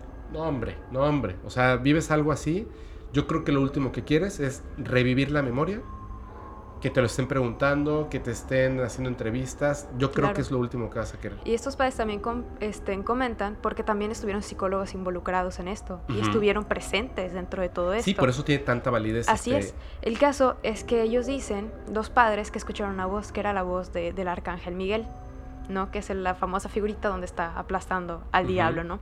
Entonces escucharon una voz que él le ordenó al diablo, a Satanás, que saliera. Porque se supone, creo que era Belzebub el que estaba dentro Sí. de este muchacho, ¿no? Sí. Entonces, escucharon que, que hubo, había una voz masculina y les dijo en el nombre de Jesús, te ordeno que salgas. Y el muchacho cuenta que durante este trance vio como un señor guapo con una espada estaba apuntando hacia una cueva. Y detrás de él, del, del, del arcángel, había luz. Y se estaba dirigiendo a una cueva completamente oscura. Wow. Literalmente, no solamente necesitaron de la ayuda de los sacerdotes, de los familiares, de los psicólogos o de los médicos, sino que literalmente para liberar a esta persona tuvieron que tener la ayuda del, eh, del arcángel Ángel. Miguel, Así es. que lo escucharon además, que es una cosa bien rara. Eh, ¿Cuál es el caso? Creo que es el de, eh, no el de Inglaterra. Hubo un caso de un exorcismo, se hizo también una película que dice el caso de- del exorcismo de Emily Rose o algo así, pero que en realidad la chica se llamaba de otra forma. Y en el juicio, porque si sabes que, eh, eh, bueno, Sí. estaban enjuiciando al sacerdote Sí, por lo que había por pasado, negligencia. por negligencia, porque afirmaban que ella tenía esquizofrenia, Ya habían encerrado a la chica y la descuidaron muchísimo. muchísimo, muchísimo. Pero ellos presentan una, un audio grabado durante uno de los exorcismos y se escucha claramente, bueno, no claramente, hay que hacer el estudio, ¿no? O sea, porque son siete voces hablando al mismo tiempo desde la garganta de, De la muchacha. de la muchacha. ¿Qué pasa? Físicamente, biológicamente, es imposible. Claro. Hay personas que tienen un talento impresionante y podrían lograr dos voces al mismo tiempo. Pero siete no. Siete voces no. Tu cuerpo no lo puede hacer. Esa es la cuestión. Entonces, de hecho, gracias a esa grabación, pasa algo si... O sea, preguntando, ¿no? Por ejemplo, yo le tengo mucho miedo a la Ouija. Jamás voy a hacer eso de yo solo a las 3 de la mañana, Ponerme pero a jugar. ni de broma. O sea, ni de broma lo voy a hacer. Nunca. No lo hagan. De verdad, esto no es una broma. Sí. No lo hagan. ¿Qué pasa? Si pongo el audio en, mientras hablamos, ¿tiene algún efecto negativo? Porque si tiene algún efecto negativo no lo pongo y que lo quiera escuchar, que lo google. Pues yo creo que sería mejor que el que quiera buscarlo que, que lo googlee. Va. Porque justamente es lo que decía el Padre Amor, que mientras tú estés buscando, mientras más te, este, perdón, te estés adentrando en el tema, más estás abstrayendo estas cosas. Claro. Porque no es bueno que estés investigando temas paranormales y estés hablando de esto como si nada del caso. Bueno, yo llevo toda la vida haciéndolo. Pero creo que, creo que la diferencia está en, en creerlo, ¿no? No, no tanto. He visto los efectos en otras personas de no solamente de la creencia, por eso es que a veces no quiero sonar arrogante, eh, pero a veces cuando, cuando se están contando ciertas cosas, siento que a veces nos hace falta un poquito de humildad en la manera en la que decimos. Cuando cometo un error, por ejemplo, lo de lo que hablaba de la estrella de David, pues lo digo aquí frente a cámara y lo reconozco, ¿no? Soy una persona y me equivoco. A veces cuando camino me tropiezo. Entonces, creo que es importante el hecho de que, de que aprendamos de nuestros errores y no volvamos a caminar sobre el camino donde cometimos un error. Si las otras personas que se dedican, por ejemplo, a, ahorita hablando, voy a apagar el aire porque veo que tienes mucho frío. no, no, no, no. No, no pasa nada. Vas a quemar tu aire. No pasa nada. Veo que otras personas, cuando estamos hablando de temas como la brujería, eh, mediums, etcétera, veo que hay muchas personas que se aprovechan y no me gusta. Honestamente lo digo, a mí no me gusta que se aprovechen de las personas. Por eso lo repito tanto. O sea, si tienes algún problema, tú primero tú. Es muy diferente que, que como en mi caso, que ahora voy a ir con una persona que estuvo aquí en el podcast para que me lea las cartas. Tengo una curiosidad, no tengo un problema. No estoy yendo porque tengo un problema. Si tengo un problema lo resuelvo yo. Primero, siempre. Obviamente si me pasa lo que le pasó a este chico, pues ya estoy metido en un problema gigantesco y yo le voy a pedir ayuda a sacerdotes, este, médicos, lo que sea necesario, por supuesto, ¿no? Pero todo lo demás uno tiene que tener como que mucho cuidado con esas cosas. Entonces, no tengo una memoria buena, por eso es que hago apuntes. Pero cuando a veces me están hablando algo, digo, ya, ya sé, esto, ya sé, ya sé, ya sé, porque me gusta mucho el tema. No porque me haya puesto a leer en las últimas semanas. Me gustan mucho estos temas. Y los que no conozco, mejor me mantengo callado. Pero si me dicen, oye, en tal lugar este, puedes ver duendes, no voy. Tengo mucha curiosidad de ver un duende. Pero primero tengo que estudiar más acerca de los duendes. Claro. Tú no puedes ir a un lugar infestado y pensar que no va a pasar nada. Mejor no vayas. O sea, primero aprende qué es lo que estás haciendo, ¿no? Yo conté también, y también, o sea, no esto no es una fe de ratas, pero es nada más para contarlo. Esto que estamos hablando, aunque repito, yo no soy católico, yo soy ateo, si creo que existen estas cosas. No tengo una explicación. Porque el hecho de que existan demonios, desde mi punto de vista, no significa que exista Dios. ¿Ok? Quiero ser muy, muy respetuoso. Pero, ¿cómo podría yo creer en Dios y en demonios y en duendes? Donde también hay un choque. Se contradicen. se contradicen.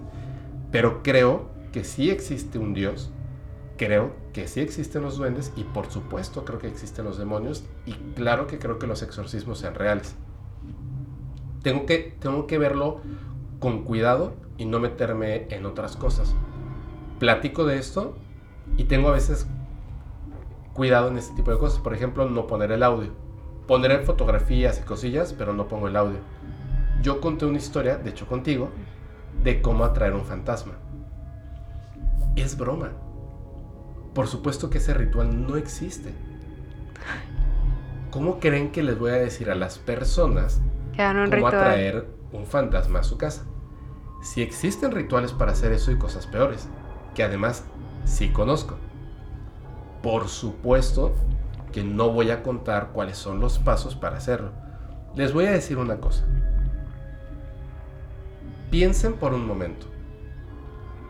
¿Creen que lograr que un ser poderoso, espiritual, maligno, incorpóreo, interdimensional, ¿creen que atraer a alguno de estos seres a su casa que nosotros como seres humanos, no que ellos nos posean a nosotros, sino que nosotros nos adueñemos de su existencia para que hagan lo que nosotros queremos, como encerrarlos en un lugar o hacer que hagan ciertas cosas. Puede ser tan sencillo como algo que verías en un video en YouTube. No, obviamente no. Por supuesto que no. Las personas que logran, por medio de poder con el que ya nacen, que entrenan, que llevan años, generaciones, que se leen 70 libros, 70 libros, se queman las pestañas, ponen a pruebas muchísimas cosas. Conozco historias de personas que se han implantado literalmente cuernos de carnero en el pecho. Personas que se han ido al desierto durante literalmente años, las han dado por muertas, pero están haciendo un proceso de meditación específico para lograr acceder a ciertas cosas. Plantas de poder, eh, meditaciones, lecturas, un montón de cosas. O sea, tantas y tantas cosas para poder llegar a eso. No crean todo lo que ven en internet. De verdad, no crean todo lo que ven en internet. Siempre piensen las cosas muy bien, hagan un juicio, investiguen.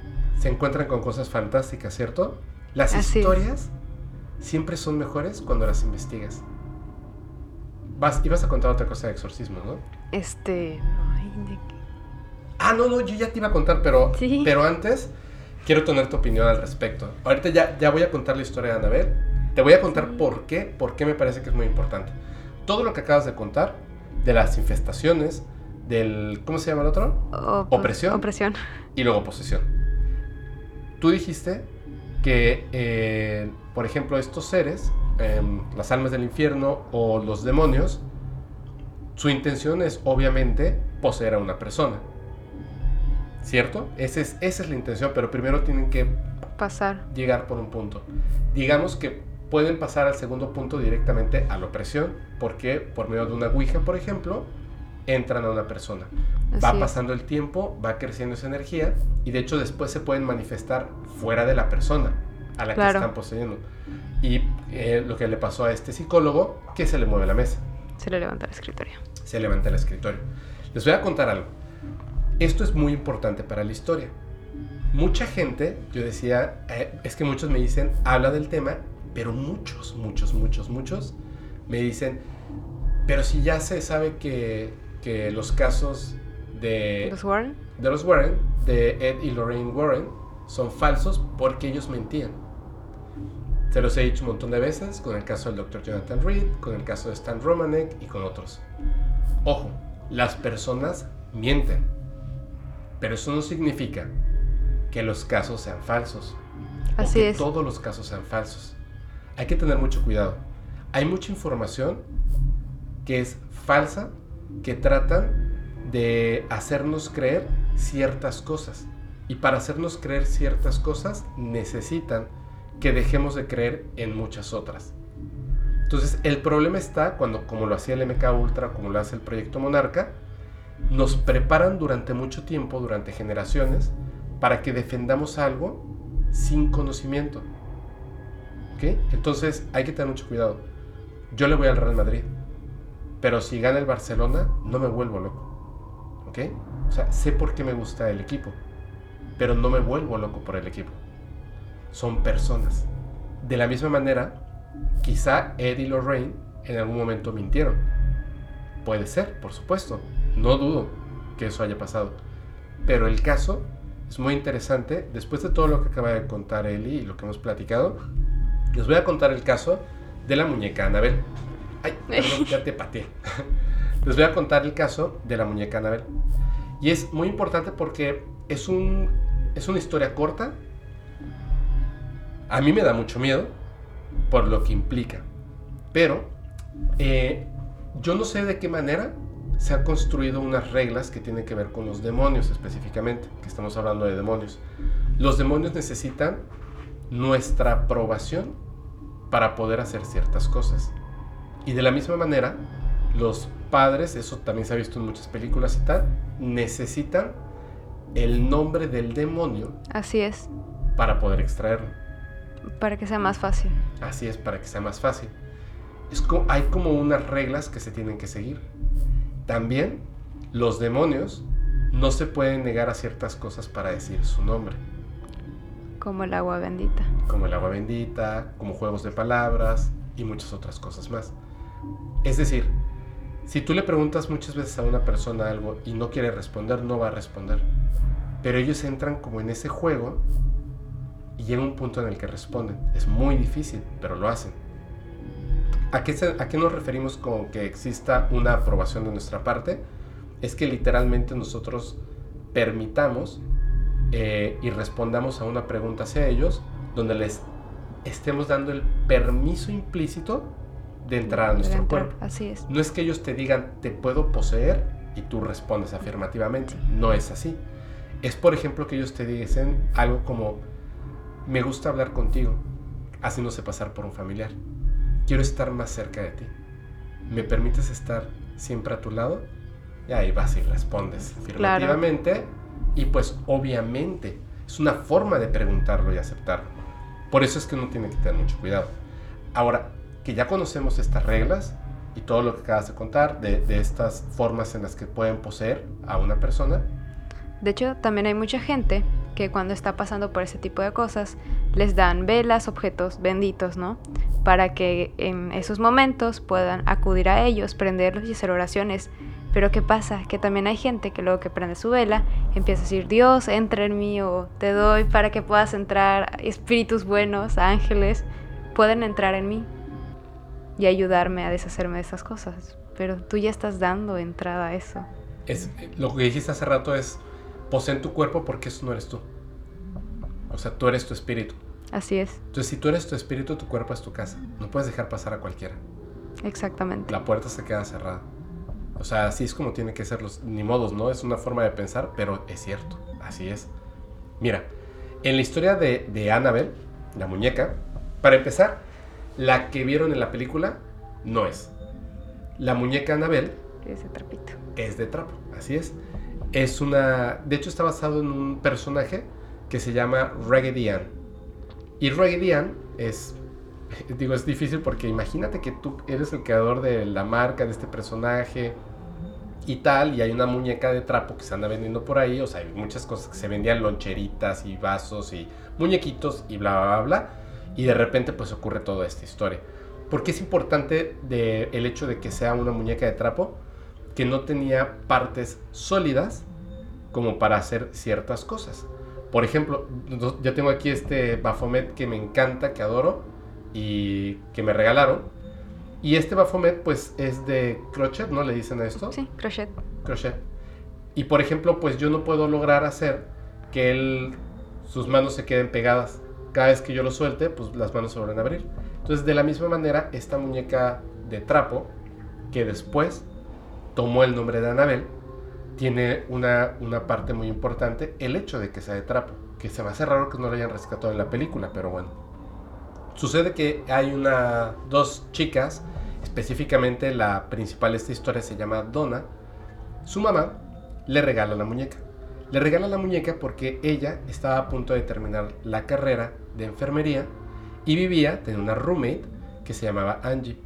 Entonces, Donna y Angie vivían en un departamento donde obviamente solamente ellas tenían acceso, vivían solas, Angie ya era enfermera y Donna estaba a punto de, De graduarse. de graduarse, de terminar la carrera y graduarse. Entonces, el hecho de que la mamá le haya regalado la muñeca, que la vio por ahí y la compró, el hecho de que le haya regalado la muñeca era una manera como, como de decirle, sigue siendo mi niña, ¿sabes? O sea, no vivimos ya juntas, pero yo pienso en ti y quiero cuidarte. O sea, tenía un significado pues muy lindo esa muñeca. Y ella al recibir la muñeca, pues la puso en su cama.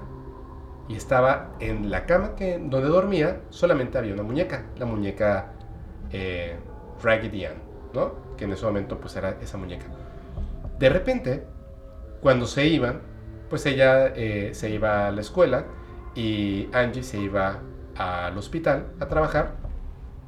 Obviamente pues no regresaban eh, pues en mucho tiempo. Y dejaban el departamento solo. Se dieron cuenta de que la muñeca cambiaba de lugar primero. la dejaba sobre su cama y aparecía en otros lugares.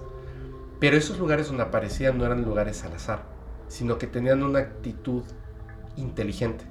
Es decir, entran un día, llegan, se, ven en la parte de abajo del edificio y cuando entran a la habitación, a la habitación, perdón, cuando entran al departamento, descubren a la muñeca sentada sobre una silla que estaba en el recibidor del departamento, como si fuera una persona esperando que llegaras. Me dejaste mucho tiempo. Tenía las piernas cruzadas y los bracitos también, lo cual es una actitud como, como de estar así, ¿no? O sea, ya llegaste, llegaste tarde, ¿no? Me la imagino y debe ser como muy extraño. Entonces ellas lo ven, obviamente les llama la atención, porque se da cuenta de que la muñeca empieza a aparecer en distintos lugares y es como muy extraño. A veces aparece en la sala y ella piensa que quizá Angie la mueve del lugar. No estás al pendiente de las cosas. Si tú me preguntas ahorita dónde está, no sé, este, la pelota del perro, pues quién sabe. Y si la encuentro en la sala, pues en la sala. ¿Me entiendes? O sea, no estás tan al pendiente de las cosas que se supone que no se mueven. Entonces, cuando está viendo que está apareciendo en distintos lugares, decide dejar la muñeca en su cama y cerrar la puerta de su habitación con llave, para que así definitivamente nadie pueda entrar a la habitación a mover la muñeca. Claro. Cuando llega, la muñeca está en la sala. Y además, la muñeca no solamente estaba en la sala, estaba en una posición que era difícil colocarla, por no decir que era imposible digamos que podrías pensar que podrías poner, ¿viste algo? No. Ay, me espantaste. Dios mío. digamos que estaba en una posición que difícilmente era, era posible ponerla así. Pero después, en palabras de la misma, no de Donna, de Angie, un día llegaron y la muñeca estaba de pie. Es una muñeca de trapo ellas intentaron ver de qué manera alguien podría poner a la muñeca de pie. Y era imposible. Otro día vieron a la muñeca y la muñeca estaba hincada con las manitas puestas al frente como si estuviera orando.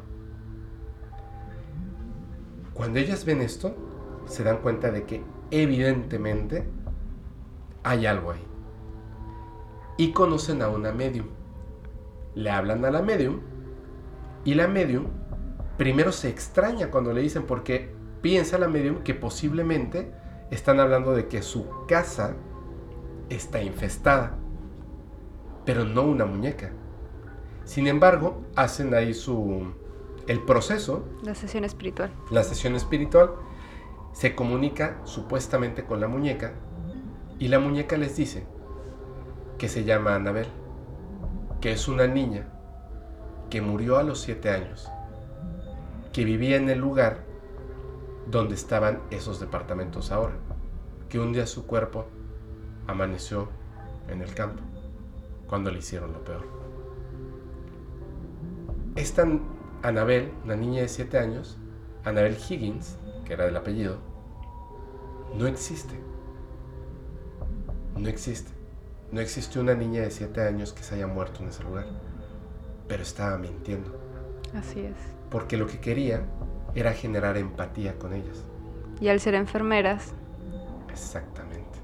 Dos mujeres viviendo solas en un departamento, enfermera, una que está a punto de graduarse, que la mamá le regala un muñeco que tiene ese vínculo emocional madre-hija y le dice que es una niña de 7 años, que lo único que quiere es estar con ellas. Entonces, aceptan específicamente Donna, acepta que en el muñeco exista una niña que se llama Anabel. Tiempo después, esta medium, de hecho, le parece muy extraño.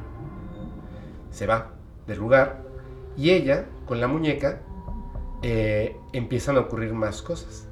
De repente esta muñeca les empieza a dejar, bueno, específicamente a Donna, papeles donde está escrito como con la letra de una niña pequeña, ciertas cosas. Ayúdame. Y entonces imagínate, o sea, lo ve y dice, ¿cómo es posible? Pero hay algo peor. ella tiene un novio que se llama Lu, como Luis, pero es Lu. El novio no cree para nada, el novio no cree para nada la, la, supuesta historia de que la muñeca tiene una niña de 7 años adentro. Se la hace incluso algo como medio enfermo, ¿sabes? Y le, le dice, no, ¿sabes lo que estás diciendo? No es cierto. La medium te está mintiendo, te están metiendo ideas. La muñeca obviamente no está parada, etcétera, etcétera, etcétera.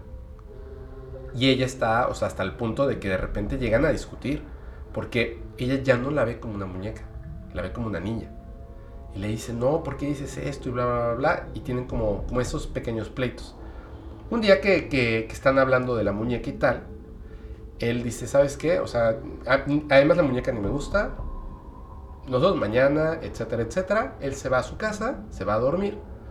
Ella se queda con la muñeca, se acuesta a dormir, tal cual. Y esa noche, ella ve un papel que dice, ayuda a Lu. Que ayude a este chico. Pero, pues, ¿por qué? ¿Por qué habría de ayudar a Lu? Se va este chico a su casa, se acuesta a dormir y de repente empieza a tener como sueños así súper feos y tal, y se despierta. Cuando se despierta en su habitación, tiene la sensación de que se te ha subido el muerto. No se puede mover, solo puede mover los ojos. Tiene esa pesadez horrible y solo puede mover los ojos. En ese momento, cuando está viendo a su alrededor en la habitación, ve a los pies de su cama a la muñeca Anabel que lo está observando. Él lo ve, la ve a la muñeca y piensa, es imposible, esto no puede ser. Trata de, de moverse, de moverse, de zafarse, y la muñeca se empieza a deslizar sobre su pierna. Empieza a deslizarse, él siente cómo viene, trata de moverse, trata de moverse, algo quiere hacer, hasta que la muñeca llega, se posa sobre su pecho, coloca una mano en un lado del cuello Coloca otra mano en la otra lado del cuello y como si hubiera una corriente eléctrica entre las dos manos, le da una corriente eléctrica que él siente como si en ese momento la corriente se convirtiera en dos manos que le están presionando el cuello y comienza a asfixiarlo. Comienza a asfixiarlo, comienza a asfixiarlo, porque son las manitas nada más acá, o sea, no tiene ni dedos. Comienza a asfixiarlo, asfixiarlo, asfixiarlo, hasta que él pierde el conocimiento. Pierde el conocimiento al no poder respirar y de repente vuelve a, en sí, con el dolor, con la sensación horrible, y obviamente no está la muñeca en su cuarto. Él no está en el departamento de, de Donna, está en su casa, o sea, él está en su departamento. Entonces se levanta, está súper asustado, no sabe qué hacer, va al baño, como para, pues supongo que echarse agua en la cara o algo, y se empieza a revisar el cuello, no tiene nada, o sea, está normal, pero tiene la sensación de, de dolor en el cuello y siente algo raro se levanta la camisa y tiene dos arañazos. Uno de cuatro uñas y otro de tres en el cuerpo. Que extrañamente a los dos días desaparece. Pero bueno, pasa esto y él va corriendo a casa de, de Donna. Cuando llega y entra a la habitación, escucha voces de personas, de mujeres, en el cuarto de Donna. Entonces él piensa que está Donna con su amiga, con Angie, y que están platicando. Y dice, uy, qué bueno. Cuando abre la puerta, Donna está durmiendo y la muñeca está en una esquina de la habitación, como viéndola a él. Esa no fue la única ocasión en que Annabelle atacó a una persona, la muñeca. También atacó a un amigo de Donna. Le puso una mano en, el pecho y otra a un costado. Y él sintió lo mismo, esa energía que lo, que lo recorría, como si se convirtiera en una sensación de unas manos aprisionándolo para poder matarlo. Es entonces cuando las cosas se salen de control. Obviamente Lu le explica a Donna, Angie ya está espantada y tal, y deciden hacer algo. Llaman a un sacerdote. El sacerdote llega y ve que es algo que sale de lo que él puede hacer. Porque, repito, no es una infestación, es otra cosa. Y es una muñeca. Y le habla a otro sacerdote, que está más preparado. Y al darse cuenta de lo que está pasando y que no pueden hacer nada, es cuando le piden ayuda a Ed y Lorraine Warren. Ellos cuando es, obviamente les comentan y cuando llegan a hacer como el estudio, ellos no creen en la historia. Porque ahí es donde la gente eh, puede a lo mejor concederles un poco de credibilidad a ellos, ¿no? Que además no son originalmente quienes cuentan la historia. Donna, Angie y Lou cuentan la historia. En la historia, hasta el final, es cuando llega Ed y Lorraine, que le dan una explicación. ¿Qué pasa? Cuando ellos llegan, les muestran a la muñeca y les cuentan la historia. ¿Qué es lo primero que hacen? Es investigar el origen de la niña, ¿no? Exactamente. Si supuestamente la muñeca está siendo poseída por el espíritu de una niña de 7 años que se llama Annabel Higgins, que vivió en ese mismo lugar y que además la mataron y la dejaron ahí tirada en el campo, por supuesto que debe haber esa noticia. De hecho, perdón que me interrumpa, es algo que se platica que uno, como espíritu, alma, como tú le quieras decir, no puedes poseer un objeto inanimado. Es imposible que uno pueda poseer un objeto. Tiene que ser algo más ahí. Exacto. Por eso, exactamente. Por eso ellos no creían. Porque no puede ser que el espíritu de una, niña, esté, en, en, una muñeca. Claro, no puede ser. Ellos llegaron totalmente con la idea de están mintiendo. Pero dicen, vamos a escucharlos. O sea, si directamente este sacerdote nos está hablando que era un sacerdote que los conocía, que creía en lo que hacía y que cuando había algo que se salía más allá de un exorcismo, les hablaba y les decía, venga, necesito de su ayuda. Ellos no querían ir, porque desde que les contó por teléfono dijeron, es mentira, no es cierto. Y él les dijo, por favor, vengan. Yo he visto las manifestaciones, vengan. Cuéntenos la niña, esto, lo otro, la muñeca. Ok. Hacen la investigación y le dice, por supuesto que no. No, no existe, esta niña no existe. No existe ninguna Annabel Higgins de 7 años que haya muerto en este lugar ni en las cercanías. No es cierto, es una mentira. Vámonos. Y ella tenía un don. Cuando se están yendo, le dice, ¿sabes qué? Tenemos que regresar. No sabían, pero, o sea, no se habían ni siquiera subido al coche. Tenemos que regresar. ¿Por qué? No es una niña. Es un demonio. Lo estoy contando, obviamente en español. Esto no ocurrió en español. ¿Te acuerdas que te dije que dejaban las notas? Claro. En la... Hay una cosa que es bien rara, que es por eso me gusta hacer como, como leer varias fuentes de muchas cosas. Para que un demonio pueda poseer, tú necesitas dar una aceptación. Para que tú puedas quitar al demonio, necesitas saber el nombre del demonio.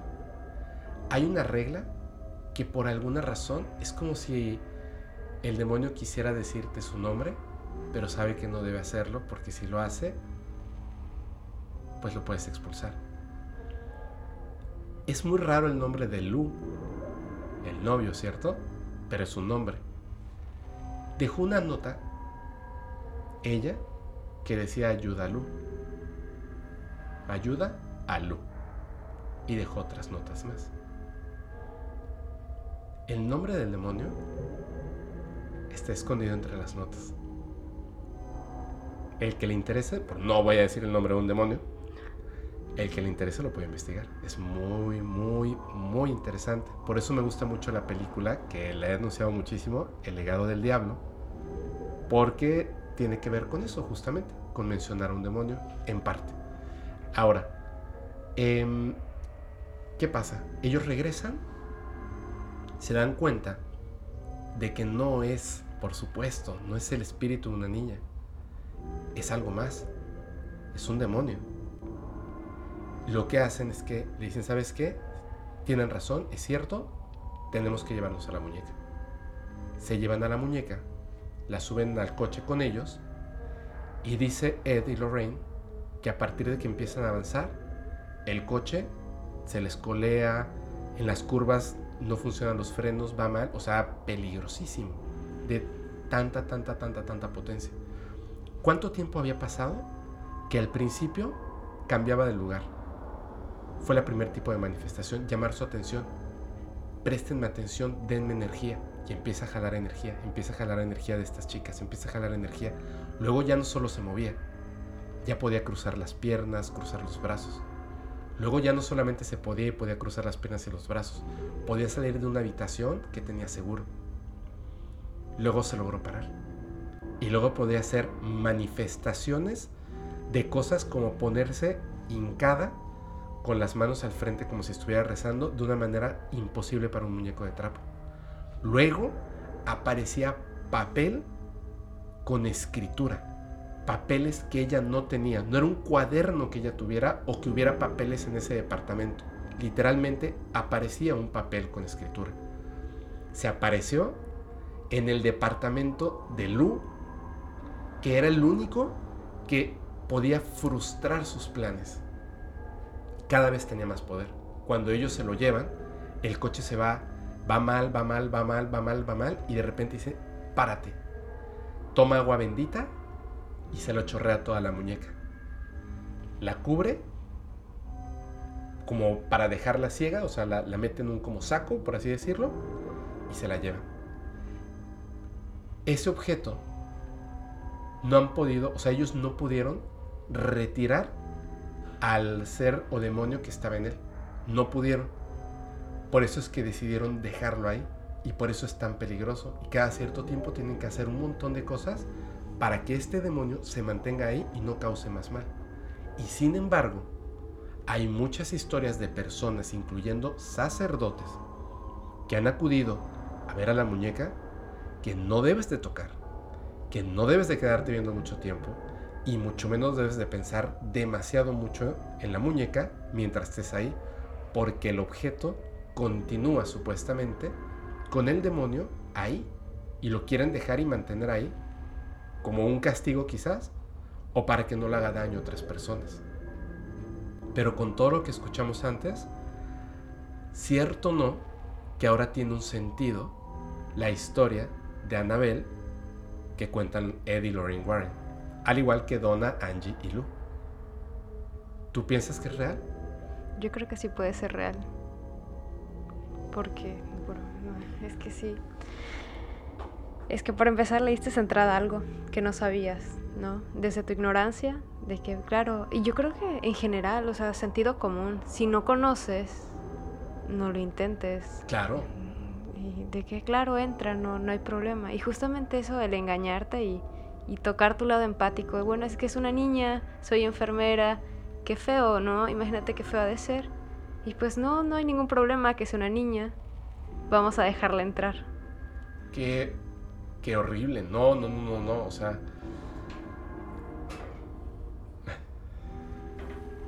Es mi perro.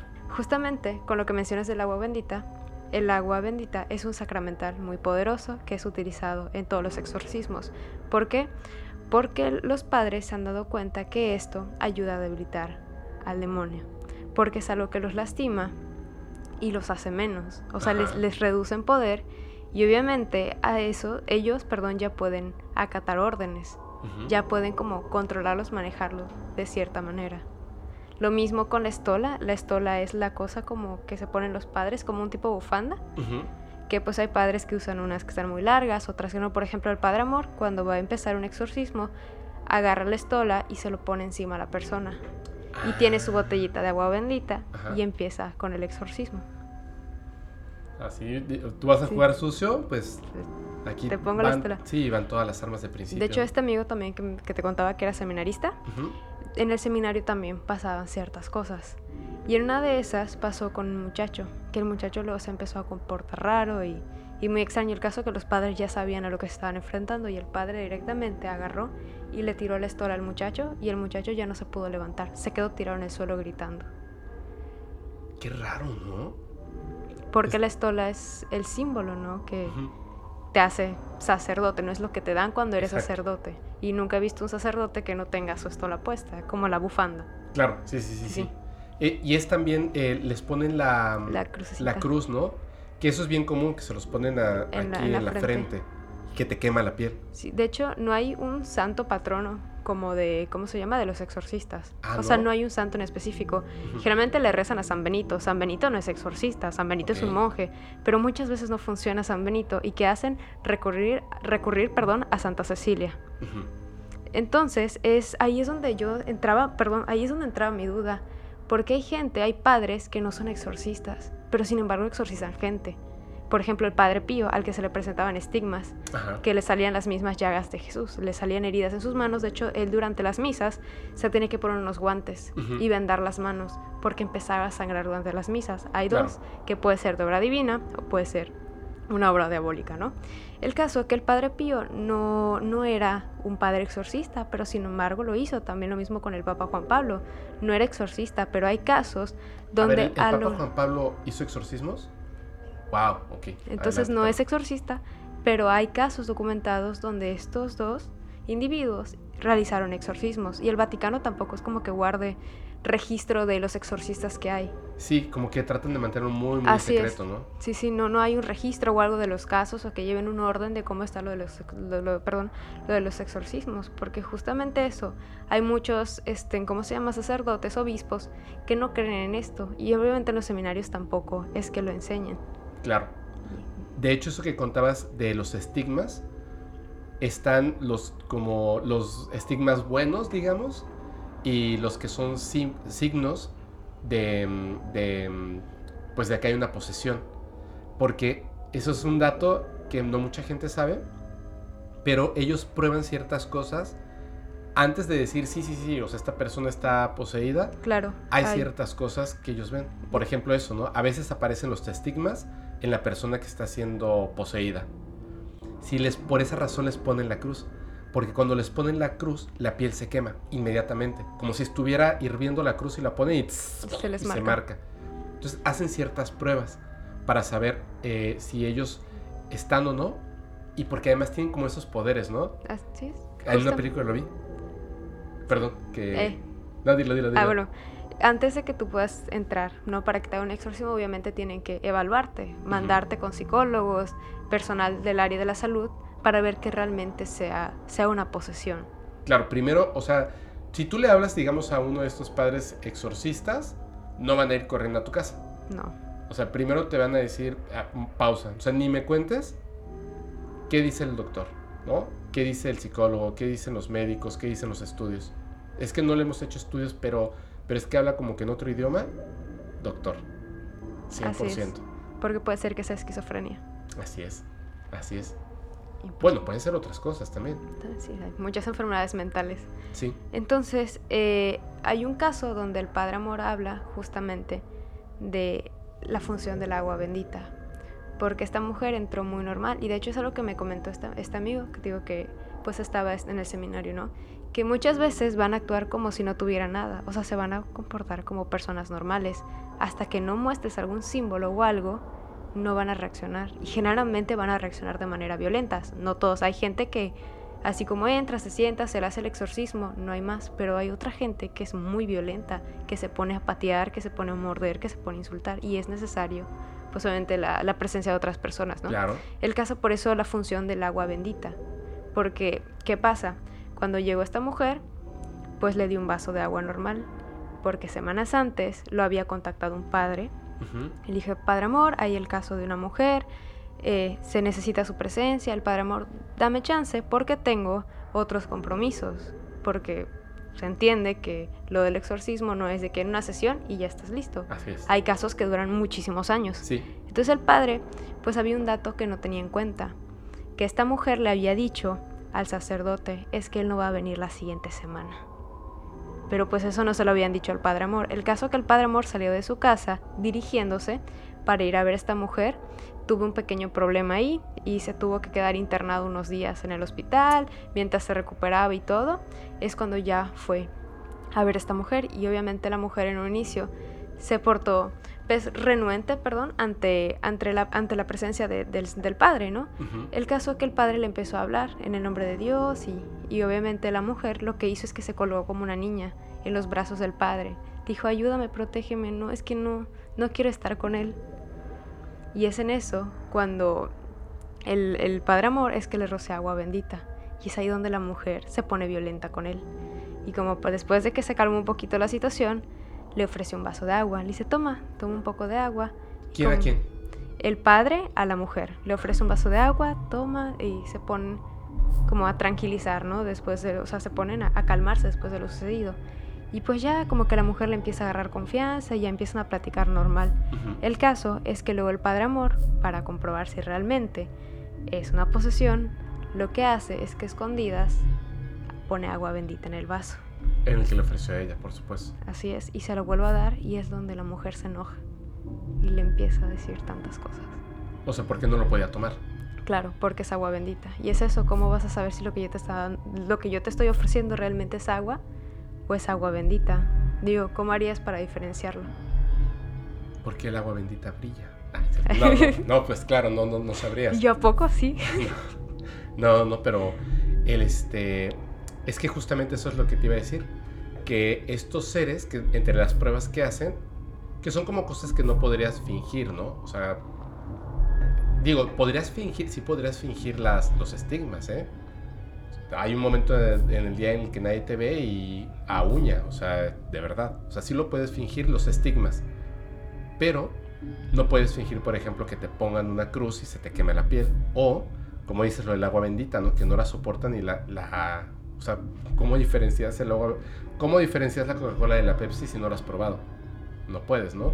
Entonces, de la misma manera no sabrías, pero ellos ya saben. O ese tipo de cosas que él no va a venir. Mm, como si tuvieran una visión psíquica de las cosas. Que a veces llegan algunos padres y colocan algo absurdo en alguna de sus bolsas. Por ejemplo, eh, este carrito. Y lo guardan en una de sus bolsas y llegan y están hablando con la persona que puede verse muy normal. Repito, les gustan esos juegos de preguntas, Respuesta. les gustan mucho. Y entonces tú ves lo que decías, a veces se puede ver como una persona absolutamente normal, ¿no? Padre, quién sabe por qué me están diciendo mis familiares que yo y tal, ¿no? Lo que pasa es que estaba molesto porque mucho trabajo y tal y bla, bla, bla, bla, ¿no? Ah, bueno, platícame, etcétera, etcétera, etcétera. ¿Qué crees que tengo en la bolsa? Un carrito. Un carrito verde. Porque no pueden soportar. Tienen que responder. O sea, les gustan esos juegos y caen. Entonces tienen varias formas de, de verlo. De, perdón, de, de saber si sí son o no. Y me, me, me gusta mucho eso de que son profesionales para eso, ¿no? Está súper padre. Está súper padre. Y de hecho es lo que me platicaba también un amigo, que cuando son hechizos de brujería o algo así, la iglesia católica no puede hacer algo, no Así puede hacer algo, ¿no? Con esto. Pero también hay casos donde la gente ha llegado a vomitar cosas. Así es. ¿Y qué pasa? Que cuando tú los vas a mandar al hospital a que se haga una radiografía, no hay nada, salen limpios. Pero al- ellos al momento de estarlo sacando, como que lo mal- materializan al momento Sí. de estarlo escupiendo, Ajá. se genera inmediatamente. Hay gente que ha sacado pilas, tornillos, cadenas. Tornillos. Sí. Cadenas. Cadenas así largas, cadenas, cadenas. O sea, cadenas así como de collares. Ajá. Pero han sacado así metros de cadenas. No seis metros. Y el padre amor lleva una bolsita, un sobrecito, donde está. Y te dice, mira, es que aquí son cosas que la gente ha vomitado mientras yo hago los exorcismos. Dijo, por ejemplo, aquí está la cadena, aquí están los tornillos, aquí están las pilas. Diferentes cosas muy random. Qué interesante. Porque también es lo mismo, ¿no? Es también como una comprobación de, de las cosas. Como si interfirieran con la realidad. Que es como lo que contaba de Pachita. Que es muy raro porque, quieras o no, ahorita voy a contar algo al respecto. Quieras o no, Cuauhtémoc, que no tiene nada que ver con la religión católica. Pachita era poseída Por un con permiso, por- literalmente por Cuauhtémoc. Y ella materializaba cosas. Y a la gente, por el que no lo escuchó, o quizá, o porque me fui muy rápido, o faltaban las imágenes, de dentro de las personas, si es que tengo un mal en, los riñones, acuéstate, ¿no? Y le cortaban aquí abajo en la espalda, metía la mano, abría, sacaba un pedazo de, de riñón y literalmente esa cosa negra, cuando la ponían en el, en el papel que iban a envolver, sacaba salían patas. patas. sacaban insectos. Insectos. No del estómago que te lo hayas comido, de entre los órganos. Es muy raro y después cómo materializaban las cosas. Yo, el hecho de, de, pensar e, en, eso y que ella era poseída, pero, o sea, ella permitía esa posesión y se había preparado para eso, de alguna manera u otra, y tenía el don, me hace recordar algunas cosas. Te voy a contar una que, que de hecho me la contó este fin de semana, es muy cortita, me la contó mi prima. Y le pregunté, ¿puedo contarlo? Y me dijo, cuéntalo. Esta prima es mi prima hermana y en ese entonces vivía en la Ciudad de México. Ahí donde vivía en la Ciudad de México, em, vivía ella con su mamá y con su hija, o sea, mi sobrina y mi tía. Su mamá tenía cáncer. Entonces, la verdad es que yo, yo me acuerdo pues de, de, mi tía y de mi prima y tal, o sea, literalmente desde que mi sobrina nació y hasta la fecha, porque pues, somos muy cercanos. Entonces, en ese, en ese tiempo, cuando se enferma, era algo así como que se enfermó eh, mi tía y como que no, no fue algo así como que, le, como que todos teníamos en la cabeza que lo iba a superar. ¿Me entiendes? Mi tía era, una persona muy fuerte.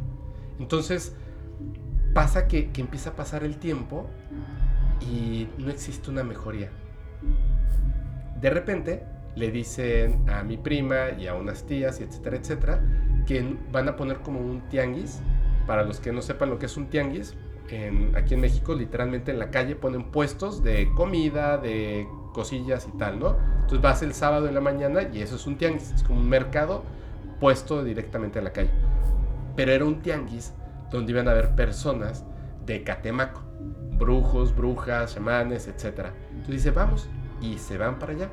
Entonces llegan y hay un puestito donde es un muchacho como de 23 años, súper joven, así delgado, moreno, guapillo y tal, y una chica, que es creo que su hermana, y eh, literalmente dicen, hombre, estos son muy buenos estos muchachos y tienen el don, y etcétera, etcétera, y van y con el huevo te hacen este, una limpia y, y, hacen un círculo de alcohol alrededor de... Antes de empezar, lo cual es algo muy bueno, lo que ellos hacen de esa manera, porque tiene un sentido, hacen un círculo de alcohol alrededor de ti te dicen párate, no te muevas, prenden el, el, alcohol, se quedan un momentito y ya después empiezan con las hierbas, el huevo, esto, lo otro y aquello y allá. Que es muy importante eso que hacen porque lo están haciendo para protección de ellos. ¿Ok? Esa es la razón. Cuando pasa a mi prima, ponen el alcohol, le prenden y no prende. Entonces, pues a lo mejor le echó poquito alcohol. Entonces le vuelve a echar más alcohol, le prende y no prende. Entonces le pone un poquito más de alcohol y el momento en el que le prende, se hace una llamarada así enorme, que mi prima se asusta, o sea, de, en la madre me van a quemar, ¿no? Y rápido, rápido, rápido lo apagan. Entonces se quedan así como que chispas, ¿no? O sea, ¿qué onda? Vuelven a hacer el círculo ya normal y cuando vuelven a prender, otra vez así, apágalo, apágalo, apágalo, lo apagan y dice, ¿sabes qué? Necesito hablar contigo por aparte. ¿Cómo? Ven, vente conmigo. Y empiezan a caminar, empiezan a caminar. Eh, este chico de 23 años, su hermana y mi prima. Caminan, llegan al estacionamiento de este lugar en el que estaban, o sea, había unos estacionamientos por ahí, y literalmente había un camión. De estos como que tienen una caja, como de mudanza. Abren y suben. Y dentro del camión había una silla y unas figuras. Nada más. Y obviamente pues había como una ventanita o algo donde entraba luz, pero no había foco ni nada. Suben, cierran el camión y este muchacho se sienta frente a ella en esa silla y la chica toma unos como líquidos, así como unas lociones, y le empieza a tirar aquí en la espalda. Al chico le empieza a tirar esto, le pasa la mano por, por la frente, le empieza a, tirar un poquito más de, este líquido, que no era alcohol, porque dice que olía como una loción, como un siete machos, algo así. Y ella eh, lo está viendo así como qué es lo que pasa, y este chico lo único que hace es...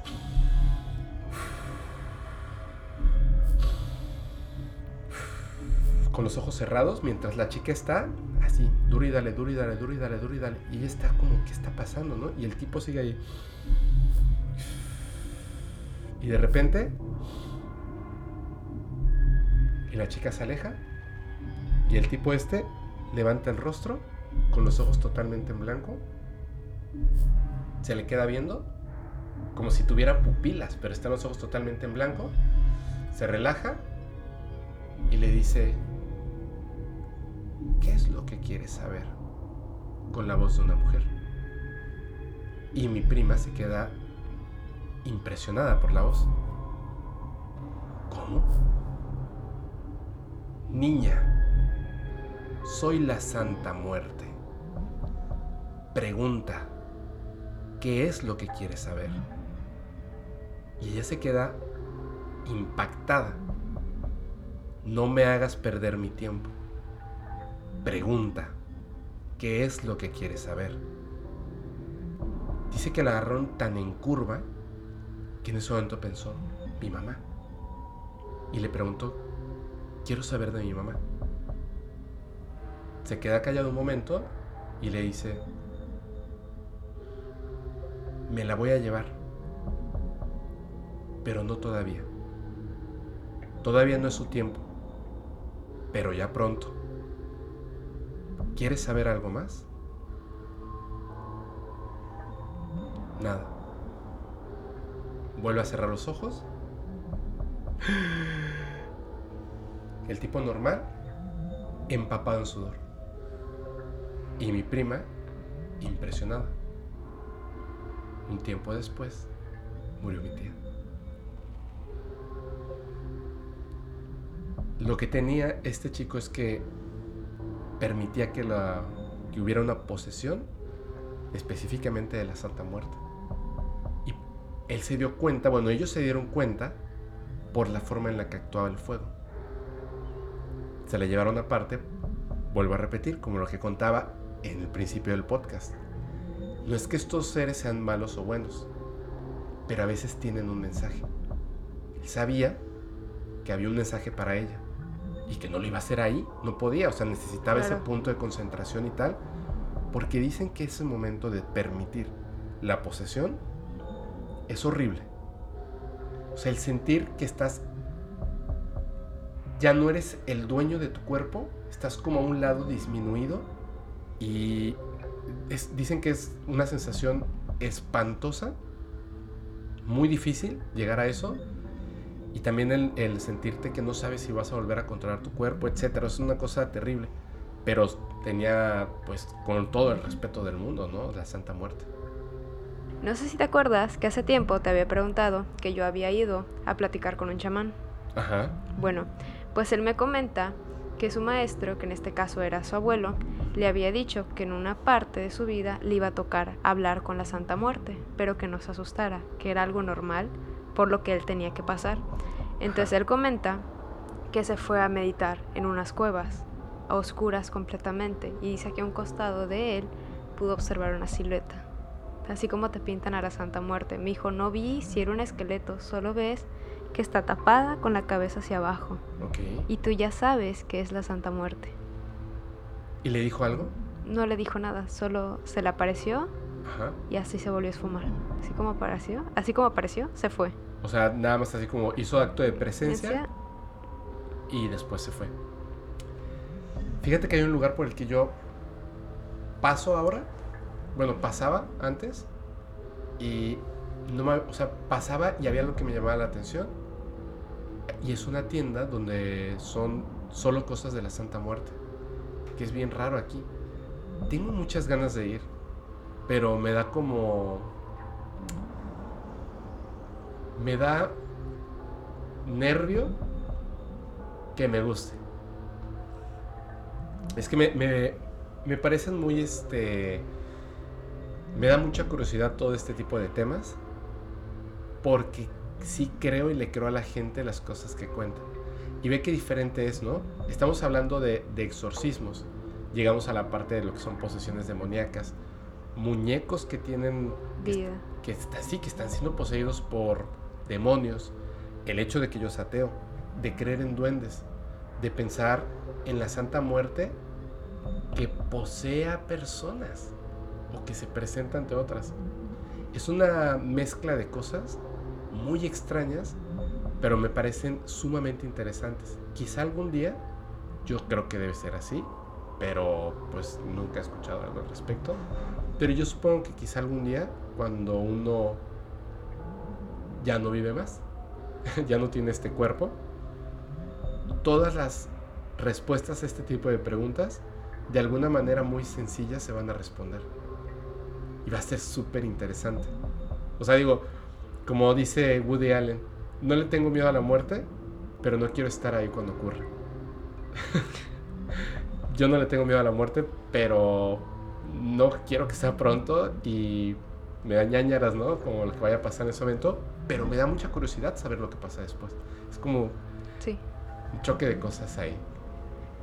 Y la gente que muere y luego regresa y cuenta como sus experiencias o lo que pasó, que llegan como en un estado de relajación, un estado de tranquilidad. ¿Cómo? Bueno. Sí, Este... yo sí. ¿Cómo? Así está esperando que diga que sí, pero no sé de qué está hablando. Ah, bueno. A ver, cuéntame. Cuando las personas mueren, Ujú. o cuando pasan este tipo de... Como que la persona muere, pero después regresa, como que en esos momentos su corazón deja de latir, Ajá. pero después de un rato vuelven Ah, a la vida. O, los reviven, ¿no? Así Que- es, que en los al hospitales. Ujú. siempre antes, ¿cómo se llama? De que regresen estas personas otra vez a la vida, siempre tienen la misma, o sea, siempre comparten los mismos pensamientos, que es, llegué a un estado de tranquilidad, no sé, puede ser un campo o algo, ya no sentía las dolencias, me sentía tranquilo, me sentía en paz conmigo mismo, y era un estado de relajación profunda. Dicen que es, es tanta paz que, que hasta se confunde con la felicidad. Y es cierto, cero dolor, cero angustias y muchas cosas más. Pero ojo que también eso es las personas que se intentan suicidar y llegan a ese punto no tienen la misma historia. Tienen una experiencia terrible. Que, que eso es lo que es... Ay, esas son las cosas que me intrigan. O sea, mm, es, básicamente es un poquito como insinuar que sí existe un purgatorio, ¿no? Un infierno. Básicamente es como insinuarlo. Porque es una de las reglas, ¿cierto? Así es. Tú no te puedes este, Quitar arrebatar la tu vida. propia vida. Así es. De hecho, en el infierno de Dante se comenta que donde están las personas que se quitaron la vida, se vuelven árboles, Ah, sí. porque han decidido arrebatarse la vida. Wow. Es un- una forma de vida que imposible que tú mismo te arrebates tu vida, ¿no? Sí. Como un- hasta un aprendizaje, tiene sentido. Mira, este, voy a, voy a contar así, no voy a contar una historia, voy a tocar dos puntos rápidamente, a ver qué les parece. El, el primero es, no sé si ustedes quieran, pero si sí, lo dejan en los comentarios. Y en Spotify y en donde se permita que puedes poner este eh, para hacer preguntas. Si la gente decide que quiere que hablemos de esos temas, pues vamos a hablar de esos temas. Son dos temas. Uno de los dos vamos a tocar. Uno de los dos. El primero es... ¿Te acuerdas que han estado preguntando mucho acerca del demonio que yo dije que tiene forma de búho? Y muchos me empezaron a decir, no tiene forma de búho, tiene forma de toro, tiene forma de no sé qué, etcétera, etcétera. Aguas. Por eso es que hay que investigar. Así es. Es muy interesante. Lo voy a reafirmar porque este no es un fe de ratas. Tiene forma de búho. Ya no me da miedo decirlo y lo voy a comentar. Se llama Moloch. Y sí hay un rito que tiene que ver con infantes. Así es. Específicamente es lo que más le gusta. ¿Quieren que hable de ese tema?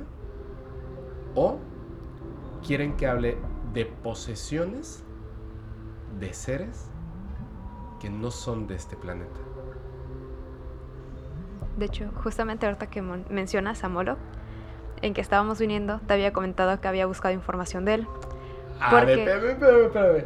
No, no cuentes muchísimo. No, lo que te conté nada Va, más. Adelante, lo que te conté. por favor. Sí, sí, sí, sí. Bueno, en la Biblia, en el Antiguo Testamento, sale que él- esa, le, le atribuyen especialmente el sacrificio de infantes. Claro, Hasta ahí lo voy a dejar. por supuesto. Y es algo curioso, ¿no? Que este, en el Antiguo Testamento, que hasta No. la misma Biblia te diga, Te digo por qué está. ¿por qué? Porque está, eh, Moloch existe antes de que se escribiera lo que hoy conocemos como Biblia. O sea, a ver, mm, nomás para no entrar en temas religiosos. Es un hecho histórico que de varias fuentes, por decirlo así, es la manera más elegante de decirlo, de varias fuentes hubo un consenso que se le llamó, si no me equivoco, eh, ahorita les voy a decir cómo se llamó, donde se reunieron un grupo de personas en... ¿Fue en Grecia? Casi estoy seguro de que sí. Se reunieron y es una parte. Y cada uno tenía como que sus fuentes. Y aparte habían otras fuentes y otras y otras y otras y otras. Y se conjuntó todo. En una de esas fuentes ya estaba Moloch. Moloch es más antiguo que la religión católica. Mucho más antiguo. Por esa razón, imagínate, pasó de tener la figura que tenía a tener otra figura. Así es. Por el animal. Porque ese animal no era coherente en lo que estaban escribiendo. De hecho, ellos lo representan con cuernos, sí. Por supuesto. Pero no es que tuviera cuernos. Pero su representación tiene algo que parecen cuernos. Que tiene que ver con el oro. Tiene que ver con la grandeza. Y si es un búho. Pero la historia de Moloch no es tan interesante. El culto a Moloch es ultra interesante. Ese es un tema. Pero antes de que decidan, ya antes de que le puchen a, habla de Moloch, antes de que le puchen eso, les voy a contar rápidamente a qué me refiero con las em, posesiones de seres que no son de este planeta. Un psicólogo, yo conozco a una persona, yo conozco a una persona o conocí a una persona que literalmente había una posesión de un ser que no era de este planeta. Y voy a contar más o menos cómo ocurrió. Eh, esta persona estaba viviendo unos acontecimientos totalmente anormales, pero no como los acontecimientos de una persona que está siendo poseída eh, por un demonio, por un espíritu, como es un alma del infierno. No, del totalmente del purgatorio, perdón. Totalmente otra cosa. O sea, pero absolutamente algo anormal, extrañísimo, que tiene que ver con movimientos de cosas, que tiene que ver con telequinesis, pero no dirigida, o sea, no controlada, que tiene que ver con seres que se presentan, que no son fantasmas, que son otras cosas súper extrañas, con cuestiones que tienen que ver incluso religiosas y más. Entre todo esto que estaba pasando, en algún punto, ella, eh, que es mujer, bueno, esta persona piensa que, que posiblemente está mal y que algo está pasando.